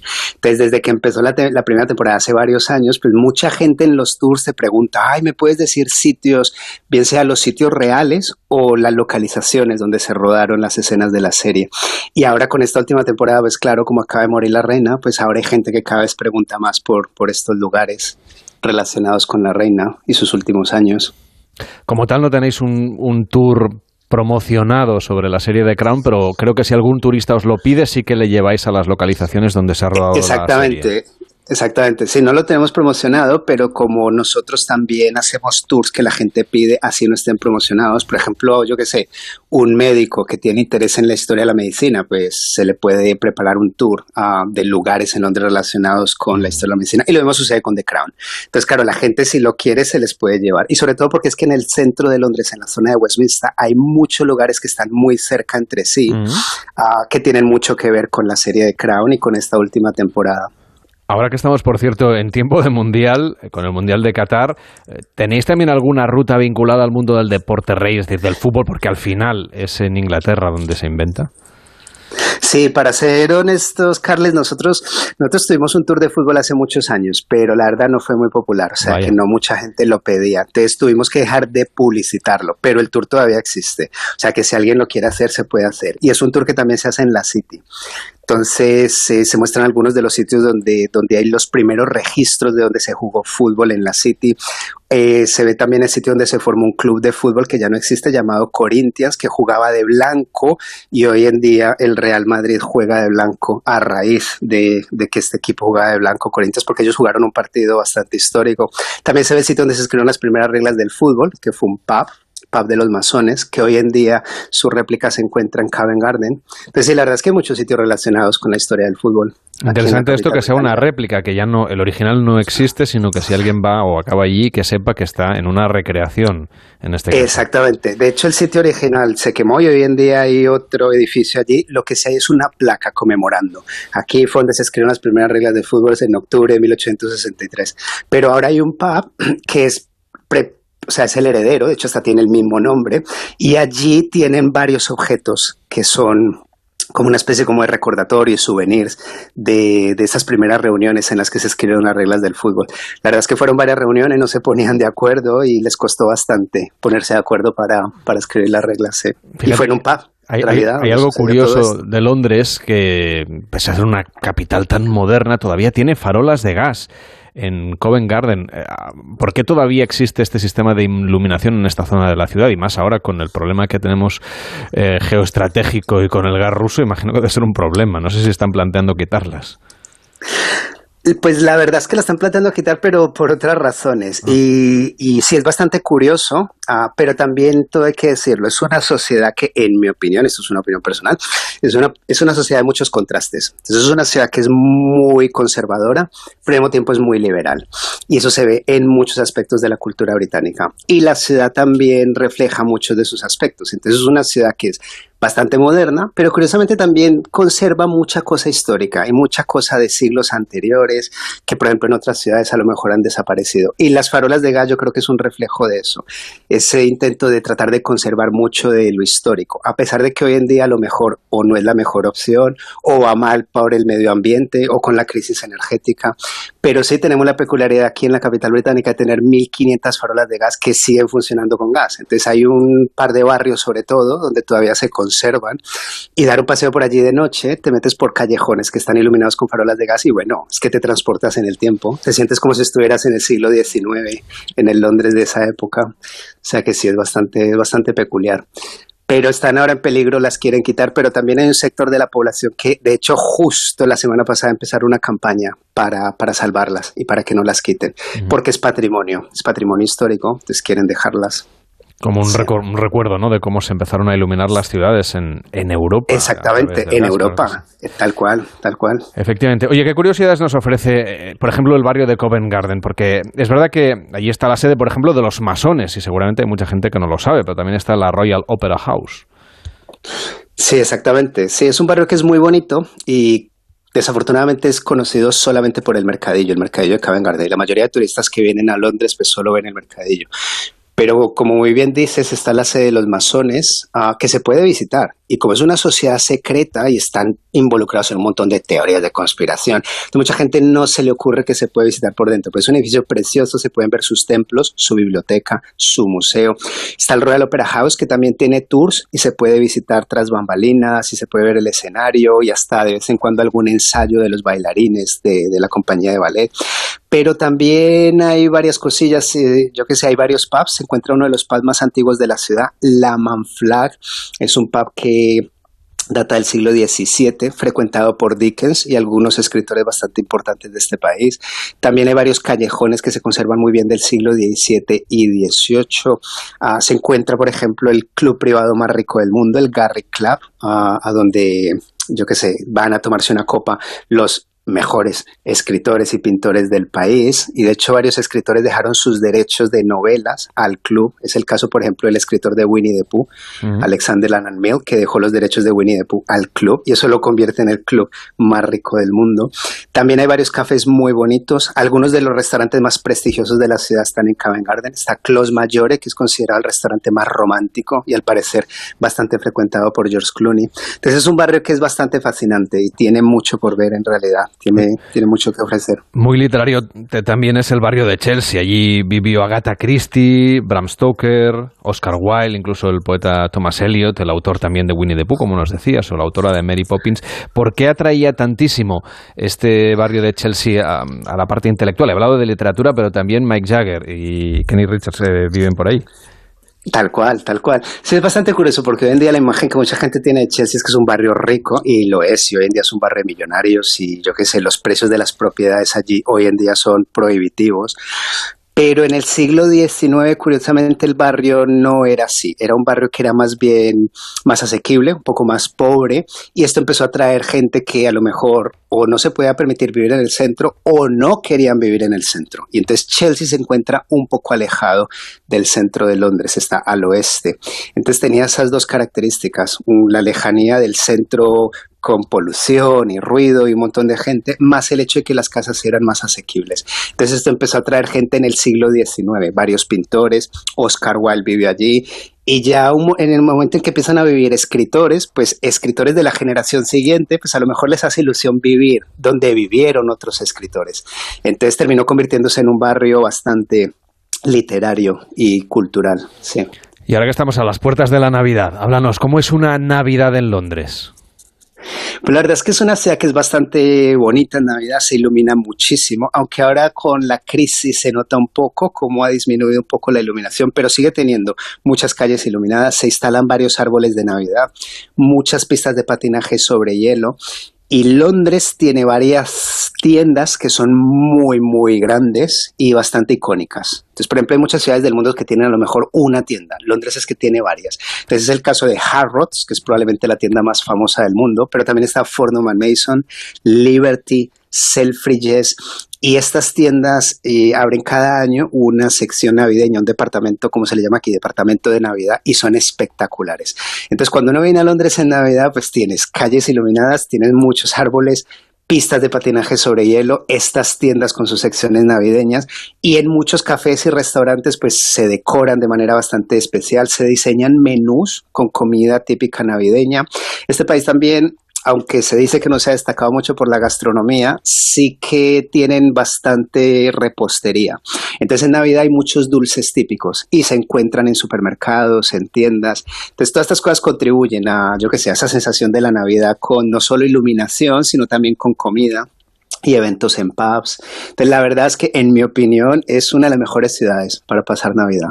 En mi opinión, es preciosa y hay mucho por hacer en Navidad. Bueno, ah, bueno, y se me iba a olvidar la feria navideña más grande de Europa. La feria más grande de Europa, que es una feria alemana, se instala aquí en Londres en un parque que se llama Hyde Park.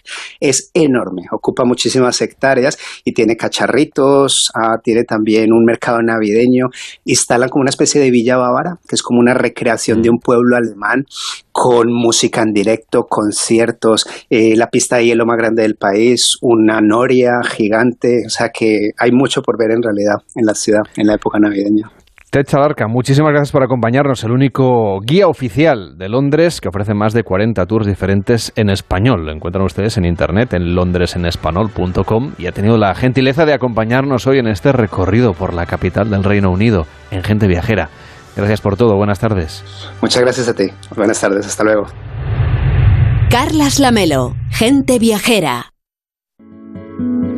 Entonces, ¿con la alarma nos podemos quedar tranquilos aunque solo vengamos de vacaciones? Eso es, aunque sea una segunda vivienda.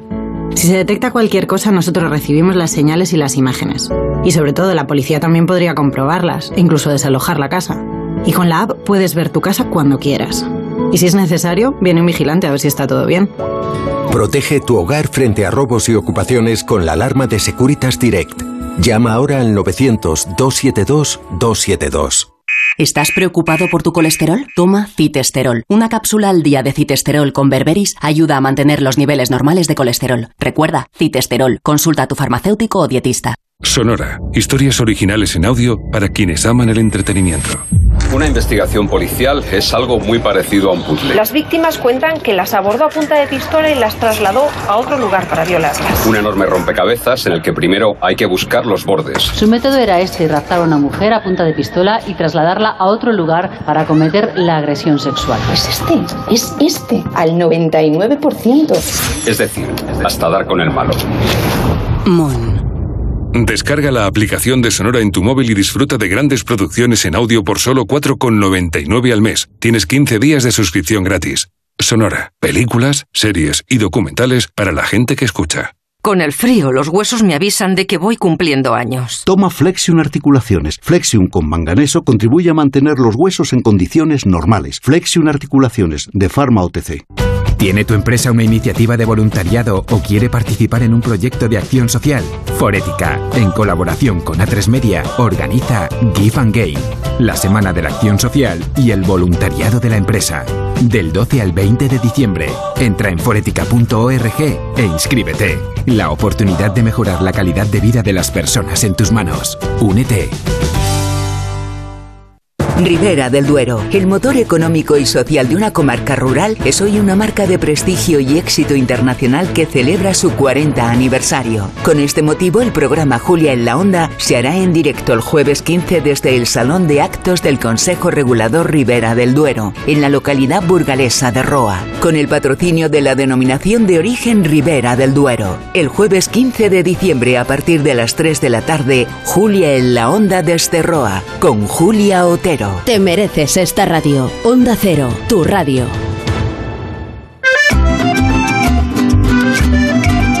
Gente Viajera, el programa de viajes de Onda Cero con Carlas Lamelo.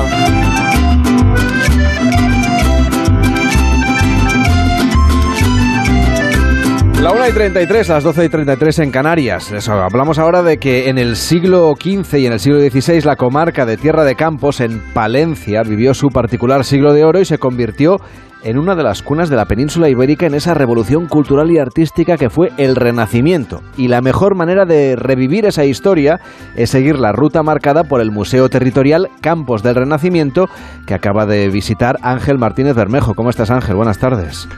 Buenas tardes, Carlas. Bueno, esto de Campos del Renacimiento es un museo, es una ruta, son ambas cosas. Pues en realidad son las dos cosas, porque es un museo territorial que se articula en cinco sedes que se encuentran en cuatro poblaciones diferentes y que por tanto definen una ruta. Esto hace que el museo, con la riqueza artística que atesora, se una al territorio, al paisaje y la visita adquiera una dimensión mucho mayor, con los atractivos naturales de la zona y el patrimonio cultural de estas poblaciones que va mucho más allá del, del propio museo, sin olvidarnos de la gastronomía y otros muchos temas interesantes que se van encontrando, algunos realmente muy diferentes de lo normal y que pueden ser una grata sorpresa. Además, al unir lo que podría ser cinco museos parroquiales diferentes con una sola línea expositiva, se aprecia mucho mejor la importancia que tuvo esta comarca en el auge del Renacimiento en la península. ¿Y hay una ruta así con un comienzo y un final definidos o podríamos organizar las visitas en función de lo que nosotros queramos? No hay un orden predeterminado y cada uno empieza y termina donde considera oportuno. Tampoco hay que tener mucha prisa por verlos todos en un mismo día. Hay una entrada para las cinco sedes que tiene varios meses de validez. Para empezar a la ruta a lo grande yo lo haría en Paredes de Nava. Allí los pasos nos llevan directamente a la iglesia de Santa Eulalia, de dimensiones casi catedralicias, y maravillarnos con un extraordinario conjunto no solo de pinturas y esculturas, sino también de orfebrería, documentos y otros objetos preciosos. Hay que recordar que esta iglesia acumula tal riqueza que aquí se organizó el primer museo parroquial de España. Oye, ¿qué hay en nuestra iglesia? ¿Qué, qué obras de arte se guardan allí? Pues encontramos varias tablas pintadas por Pedro Berruguete, sobre todo dos que representan escenas protagonizadas por Santa Elena, y las obras de este pintor son algunos de los tesoros que vamos a encontrar en Campos del Renacimiento. Hay muchas otras obras destacables en lo que es el museo propiamente dicho, como algunas esculturas de Alejo de Bahía, pero lo más conocido es el retablo mayor. Allí hay más pinturas de Pedro Berruguete, entre las que destaca la serie de los reyes de Judá, entre ellos Josafat, Oseas, Salomón y sobre todo el rey David. La, la, tabla que representa al rey David es probablemente su obra más famosa y es una de las primeras obras maestras del retrato hispano, y aquí el rey David ya no tiene rasgos ideales, sino son absolutamente humanos, y su mirada muestra emociones que podemos compartir tal vez utilizar a, sus propios vecinos de Paredes de Nava como modelos. Y aparte, bueno, hay que destacar la propia iglesia, que es imponente por sus dimensiones, que merece una visita en sí misma, y no hay que dejar de lado el órgano, que es uno de los mejores órganos ibéricos barrocos de la provincia.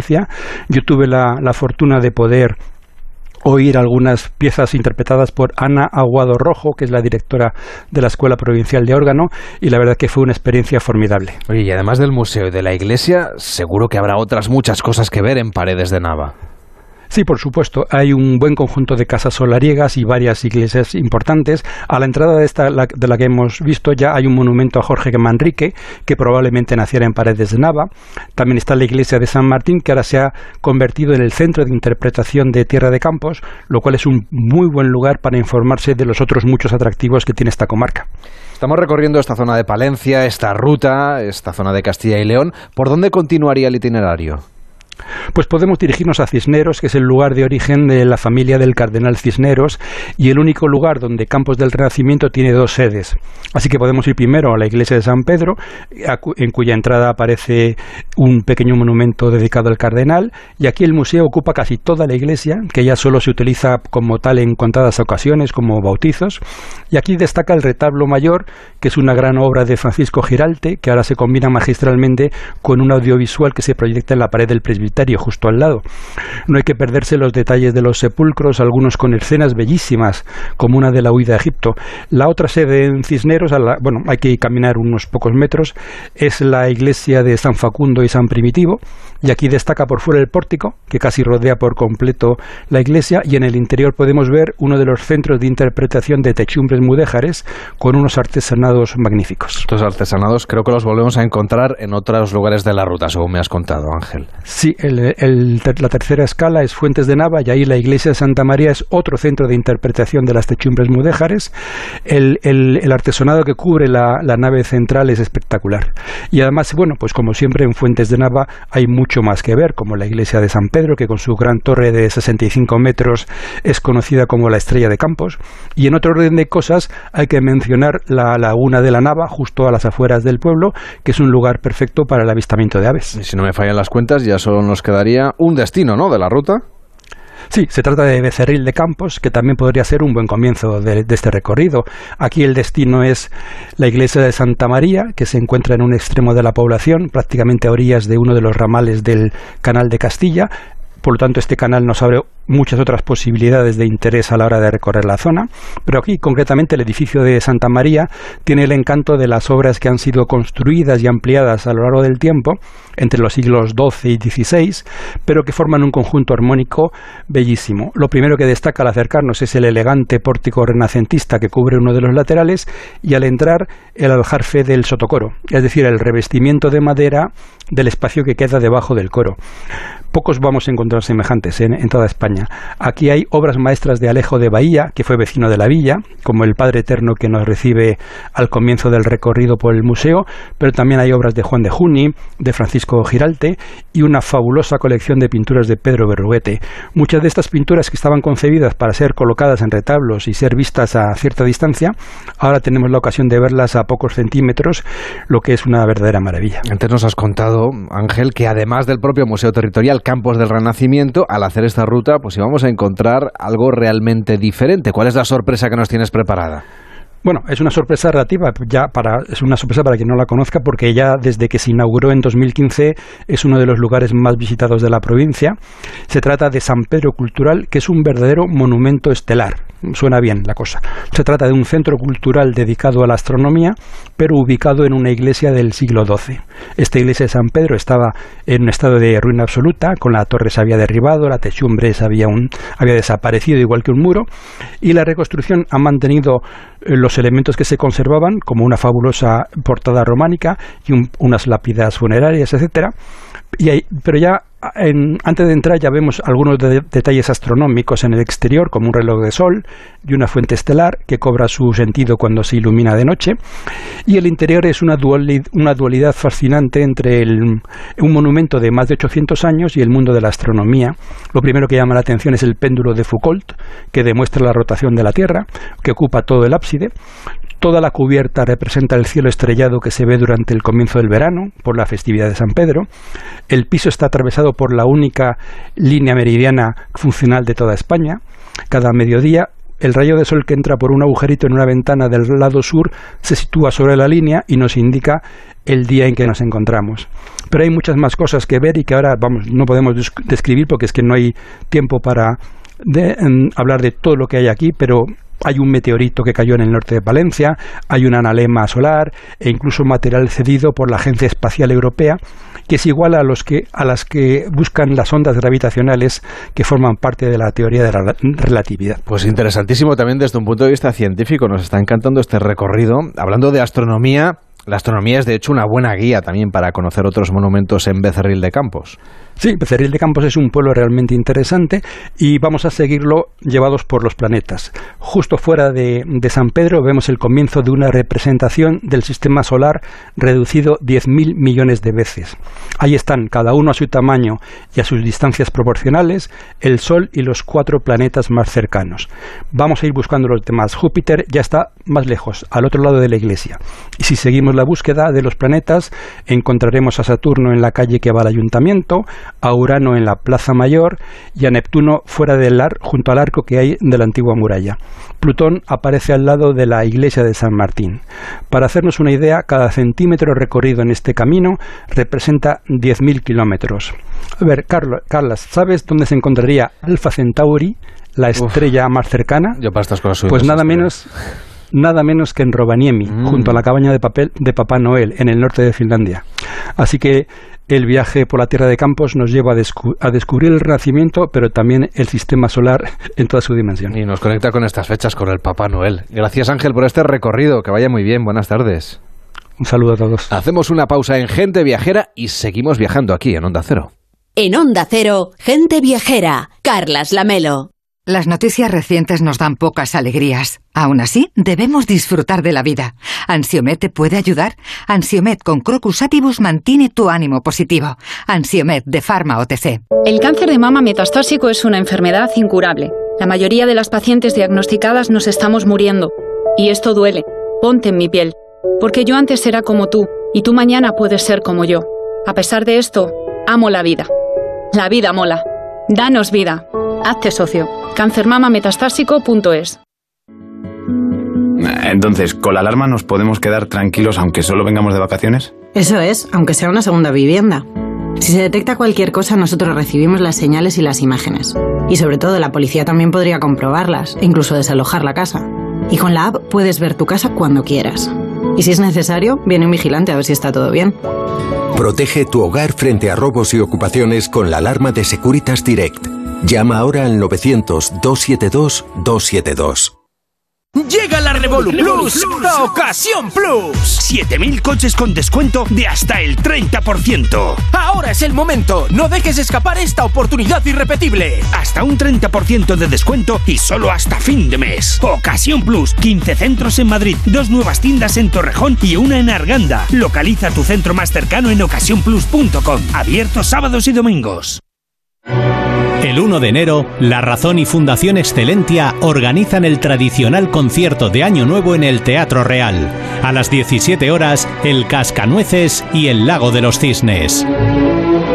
A las 20 horas, los valses y polcas de la familia Strauss para un concierto de Año Nuevo en un entorno único. Venta de entradas en las taquillas del Teatro Real y en fundacionexcelentia.org. Recuerda, 1 de enero, concierto de Año Nuevo en el Teatro Real. La Rosa de los Vientos. Aquel hombre cambió la historia. Era un espía. Logró convencer a Hitler de que. ¿Qué nos puedes decir de- del gran enigma de los huesos de Colón? Que tú has sido una de las personas que ha podido examinarlos. Porque ya sabes Historias apasionantes para las madrugadas de los fines de semana. Torturaban a las personas a las que después se acusaba de brujas. Eran víctimas eh, de maltrato por parte del que mandaba. A ver, Supongo que te habrán llamado muchas veces las autoridades para averiguar algo más sobre algún tipo de caso. Sí, sí, claro. La Rosa de los Vientos, con Bruno Cardeñosa. Sábados y domingos a la una de la madrugada. Y cuando quieras, en la web y en la app de Onda Cero. Te mereces esta radio. Onda Cero, tu radio. La Brújula, toda la información del día. Vamos a contar las noticias. Ignacio, las noticias de, de la economía, comentábamos el paro en España. Ahora nos vamos a ir a Rusia. Ahí está nuestro corresponsal Xavier Colás. Hola, buenas tardes, Rafa. Bueno, sí que es verdad que en Rusia a veces nos A sorprende. esta hora la noticia nos lleva a Berlín. Paola Álvarez, buenas tardes. Buenas tardes, el G7. La Brújula, análisis y debate. La propaganda, cuando es ridícula, es una contracampaña. El impacto que ha tenido esta historia es muy pequeño. Es impacto negativo. Hay cuatro o cinco temas que yo creo que requieren un pacto serio, La Brújula, el informativo que dirige Rafa La Torre. Cada tarde a las 7 y siempre que quieras en la web y en la app. Te mereces esta radio. Onda Cero, tu radio. Entrevistas y debates, análisis y opiniones, participación y buen humor. En Onda Cero lo tienes todo. Información imparcial y plural para que entiendas lo que sucede. Diversidad de secciones y contenidos. Cercanía y respeto. Las voces más respetadas de la información y la comunicación. Te contamos y te escuchamos. Somos tu radio. Te mereces esta radio. Onda Cero. Tu radio. Onda Cero Madrid 98.0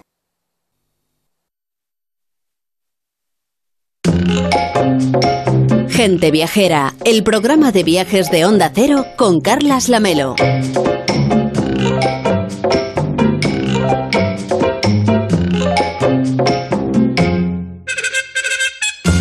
Viajamos ahora a México, que se prepara para vivir mañana uno de sus días grandes, el dedicado a la Virgen de Guadalupe, patrona de México. Mariano López, ¿cómo estás? Buenas tardes. Muy buenas tardes, Carles, ¿qué tal? Tú que eres un muy buen conocedor de las tradiciones de aquel país, un enamorado de México, ¿qué nos puedes contar de la celebración de mañana, que va a movilizar además a millones de personas a la capital del país? Pues sí, no es exagerado esa cifra. En México las fiestas todas, todas se celebran con mucha intensidad, con muchas emociones, pero especialmente la fiesta de mañana, la Virgen de Guadalupe. Se dice que no hay un mexicano que no sea guadalupano. Más de 20 millones de fieles peregrinan cada año al santuario de la Virgen de Guadalupe, que es el santuario católico más visitado del mundo después del Vaticano, y que mañana va a reunir a cientos de miles de visitantes para una celebración que tiene su eco incluso fuera del país, en las múltiples comunidades de mexicanos que residen fuera. Y un ejemplo es la Maratón Guadalupe Nueva York, una maratón de más de 5.000 kilómetros que atraviesa muchos estados y que dura meses. Comenzó en el santuario de Guadalupe el pasado septiembre y concluye mañana en el altar de Guadalupe en la Catedral de San Patricio en Nueva York. Pero entonces la gente hace toda esta distancia. Hacer toda esta distancia, a ver, eh, no es una carrera, digamos, que, que, con- que estén siempre corriendo. Van haciendo paradas, efectivamente. Madre de Dios, 5.000 kilómetros. Pero sí, sí, fíjate que este año celebra su vigésima edición. Se celebra desde hace 20 años esta supermaratón. Bueno, una fiesta esta, Mariano, una tradición que, como dices, tiene su centro en el mismo lugar donde, según la tradición católica, se sucedieron las apariciones de la Virgen al indio Juan Diego, que es lo que hay justamente detrás de esta historia de la Virgen de Guadalupe. Pues sí, es una historia, eh, es una historia, el indio ya canonizado, San Juan Diego. La tradición descansa en la crónica de un noble indígena que aseguró que había escuchado el relato de las apariciones de la propia voz del indio bautizado con el nombre de Juan Diego. Según ese relato, la Virgen de Guadalupe, la imagen que, conocemos de, de- la Guadalupe extremeña, de- bueno, pues esa misma, esa misma Virgen se apareció tres veces a Juan Diego. El indio lo contó, pero nadie le creyó, tampoco el obispo. Entonces hubo una nueva aparición. La Virgen pidió a Juan Diego que subiera lo más alto de un cerro, el cerro de Tepeyac, para buscar unas rosas y llevárselas al obispo como prueba de la aparición. Juan Diego obedeció, aunque pensaba que, como era invierno, no habría rosas, y menos en un suelo rocoso, pero sí las había aquel 12 de diciembre de 1531. Varias decenas de rosas blancas. Juan Diego las recogió y las guardó en su ayate, en la manta con la que se cubría los hombros. Cuando mostró las rosas al obispo, resultó que en la manta estaba impresa la imagen de la Virgen. Esa imagen, en esa manta, el ayate de Juan Diego, es la que se guarda en la Basílica de Guadalupe, levantada en un recinto en el que hay varios templos, varias capillas, todas ligadas a esta tradición, en torno a una gran explanada que mañana estará ocupada por miles y miles de fieles. Aprovechamos, si te parece, Mariano, ¿eh? para acercarnos desde la Basílica al centro de la Ciudad de México. ¿Qué, qué lugares nos aconsejarías tú como imprescindibles para quienes vayan a la capital mexicana por primera vez? Pues mira, por primera vez eh, habría, habría que advertir que no se asusten mucho cuando desde el avión vean que la ciudad es prácticamente infinita, que no se acaba nunca, desde que bajas de las nubes hasta que aterrizas, hay ciudad por todos los lados que quieras mirar en el avión. 22 millones de habitantes, con un precioso centro histórico, bosques, jardines, ruinas, museos, una gastronomía deliciosa y gente súper amable. Todo visitable. Por centrar la visita, pues te diría que primero el Zócalo, la plaza mayor, una de las más grandes del mundo. Se llama la Plaza de la Constitución, en honor a la Constitución española, a la de 1812, la de las Cortes de Cádiz.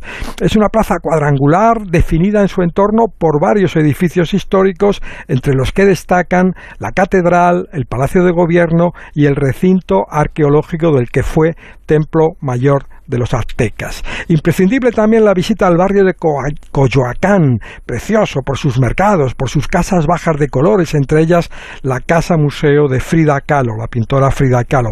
Hay que ir también al Museo Antropológico Nacional, uno de los mejores de América, antes de la excursión a las pirámides de Teotihuacán, las pirámides con las que se encontraron de golpe los aztecas. Y mi consejo especial, no podemos marcharnos de la Ciudad de México sin visitar una de las plazas más divertidas del mundo, la Plaza Garibaldi y su bar estrella, el Tenampa. A ver, Mariano, ¿y qué tiene esa plaza? Para que la destaques tanto entre los imprescindibles de esta ciudad de México. A mí me gusta mucho. Fíjate, es el lugar donde se reúnen la mayor parte de las bandas de mariachis de la ciudad. Acuden a esa plaza para que les contraten. Allí se, están de día, de noche, negociando con los clientes que aparece, todos vestidos con sus trajes de charro, con sus mejores galas y con sus instrumentos. Y allí tocan, allí muestran su arte a quienes buscan un grupo de mariachis para celebrar pues una fiesta, una boda, una fiesta de 15 años, cualquier celebración. Es una plaza que suena de día y de noche, que, que suena por la música de todos estos grupos a la vez y de otros grupos, eh, no de mariachis, que también, aunque en minoría, se aproximan, por grupos del Golfo con sus marimbas, del norte con sus corridos o del sur con sus guitarras melancólicas. Es la plaza más musical y seguramente, como decía, la más divertida plaza del mundo. Y ahí tiene ese bar, esa cantina, ¿no? Que es la más famosa de la plaza, el Tenampa. El Tenampa, toda una institución. Fíjate, el Salón Tenampa se inauguró en 1925. Tuvo un papel fundamental en la promoción de los mariachis, entonces muy poco conocidos este tipo de música. Llegaban, comenzaban a llegar a la capital desde el estado de Jalisco. Sigue habiendo ahora mariachis en ese salón, en esa especie de mesón, la cantina del Tenampa, acompañados de otra singular tradición, los toques. ¿Qué son los toques? Pues mira, descargas eléctricas con las que digamos que se divierten por muchos de los clientes del Tenam. Sí, sí, eso es muy sumamente curioso. Fíjate, en la cantina hay toqueros. Toqueros se llama a las personas que llevan colgada del cuello pues una pequeña caja de madera que encierra seis pilas de volto y medio y eh, bueno pues con dos cables y dos hilos de cobre. Bueno, proponen con esa caja un juego a los ocupantes de las mesas que se atrevan a soportar una descarga creciente de electricidad. Normalmente hay varias gente en una mesa, se coge todo el mundo de la mano y los de los extremos se enganchan a la caja de los voltios. Y el juego es a ver quién aguanta más. El primero que se suelte paga la consumición de todos. El toquero cobra unos 5 euros por jugar a este juego y sus clientes se llevan una buena ración de energía, entre 40 y 50 voltios. No supone un riesgo para la vida, pero sí te puedo asegurar una sacudida inolvidable. Y ahora confiesa, ¿a ti te tocó pagar o aguantaste ahí como un valiente? Eh, yo, yo soy un, del género tonto y aguanté, porque ahí lo, mejor es no participar. Cualquier cosa con de no pagar, ¿no? Exacto. Pero reconozco que aguanté, aguanté, aguanté hasta que, bueno, pues siempre, siempre piensas que hay otro a tu lado que tal, porque, como decía, es creciente, es decir, tiene una especie de manivela, una ruletita en la que va dando cada vez más intensidad con una dinamo a esas pilas y cada vez notas más la, electricidad, ¿no? No, no, es, no, y se nota mucho. Pero bueno, siempre piensas que si es una mesa de 10, pues siempre habrá alguien que, que suelte la mano antes que tú y será ese el que pague la consumición y el que, bueno, el que, y además el que no vuelva a repetir. Dicen que también ayuda a bajar un poco eh, los efectos del tequila. Ah, eh, así, de golpe. Es buen conductor el tequila, entonces. está bien, está bien saberlo. Oye, ¿qué música nos pones para acabar hoy, gente viajera? Pues mira, una música que rinde homenaje a esta singular cantina, rebosante, como hemos hablado, de energía.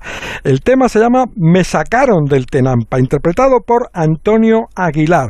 Es un cantante, digamos, menos conocido que Pedro Infante o que otras estrellas de, la música ranchera del mariachi, de los mariachis mexicanos, pero atención porque tiene su estrella en el Paseo de la Fama de Hollywood y es el único cantante hispano que hasta la fecha ha llenado el Madison Square Garden de Nueva York seis noches consecutivas. Le llamaban el charro de México, Antonio Aguilar, que canta Me sacaron del Tenampa.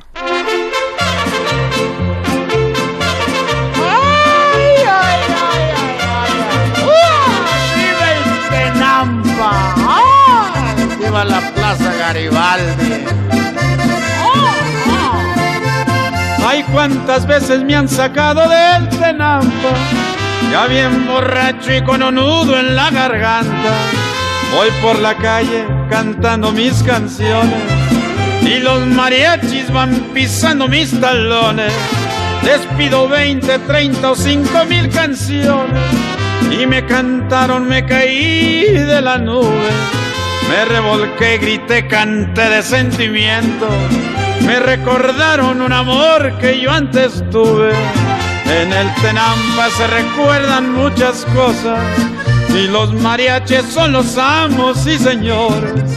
Te tomas cuatro, cinco, veinte o treinta copas y las canciones te recuerdan tus amores. Ay, Mariano, es verdad que los mariachis lo, que hay que hacer es escucharlos. Yo creo que es una de las músicas que hay que escuchar con más atención porque realmente es una historia, es una novelita cada, cada mariachi. Fíjate que, como contábamos, no existían, no se conocían prácticamente a principios del siglo XX. Se cree, la teoría más aceptada es que nació en Cocula, en un pueblito del centro del estado de Jalisco y cuando los músicos de esta zona fabricaron sus propias guitarras y fueron a ver al, al, presidente, a don Porfirio Díaz. Eso fue, fueron vestidos de gala y eso fue lo que lanzó a los mariachis. Bueno, fiesta grande mañana y comienzo, digamos, oficial de las Navidades, que nosotros aquí celebramos con muchos elementos de México, la flor de Pascua, el pavo y tantas otras cosas que ocupan nuestras mesas, como yo que sé, pues el maíz, las patatas, el tomate, el aguacate, la vainilla, la chirimoya y el chocolate. Todo eso nos vino de México para las Navidades y para nuestros platos de todo el año. Pues un gustazo como siempre, Mariano, que tengas una feliz semana, cuídate mucho. Muchas gracias, Carles. Feliz semana. El próximo fin de semana estaremos viajando a La Mancha, al Jardín Botánico de La Rioja, iremos a la Nao Victoria, incluso conoceremos los mejores pucheros de España. Ahora llega Juan Diego Guerrero y Noticias Fin de Semana.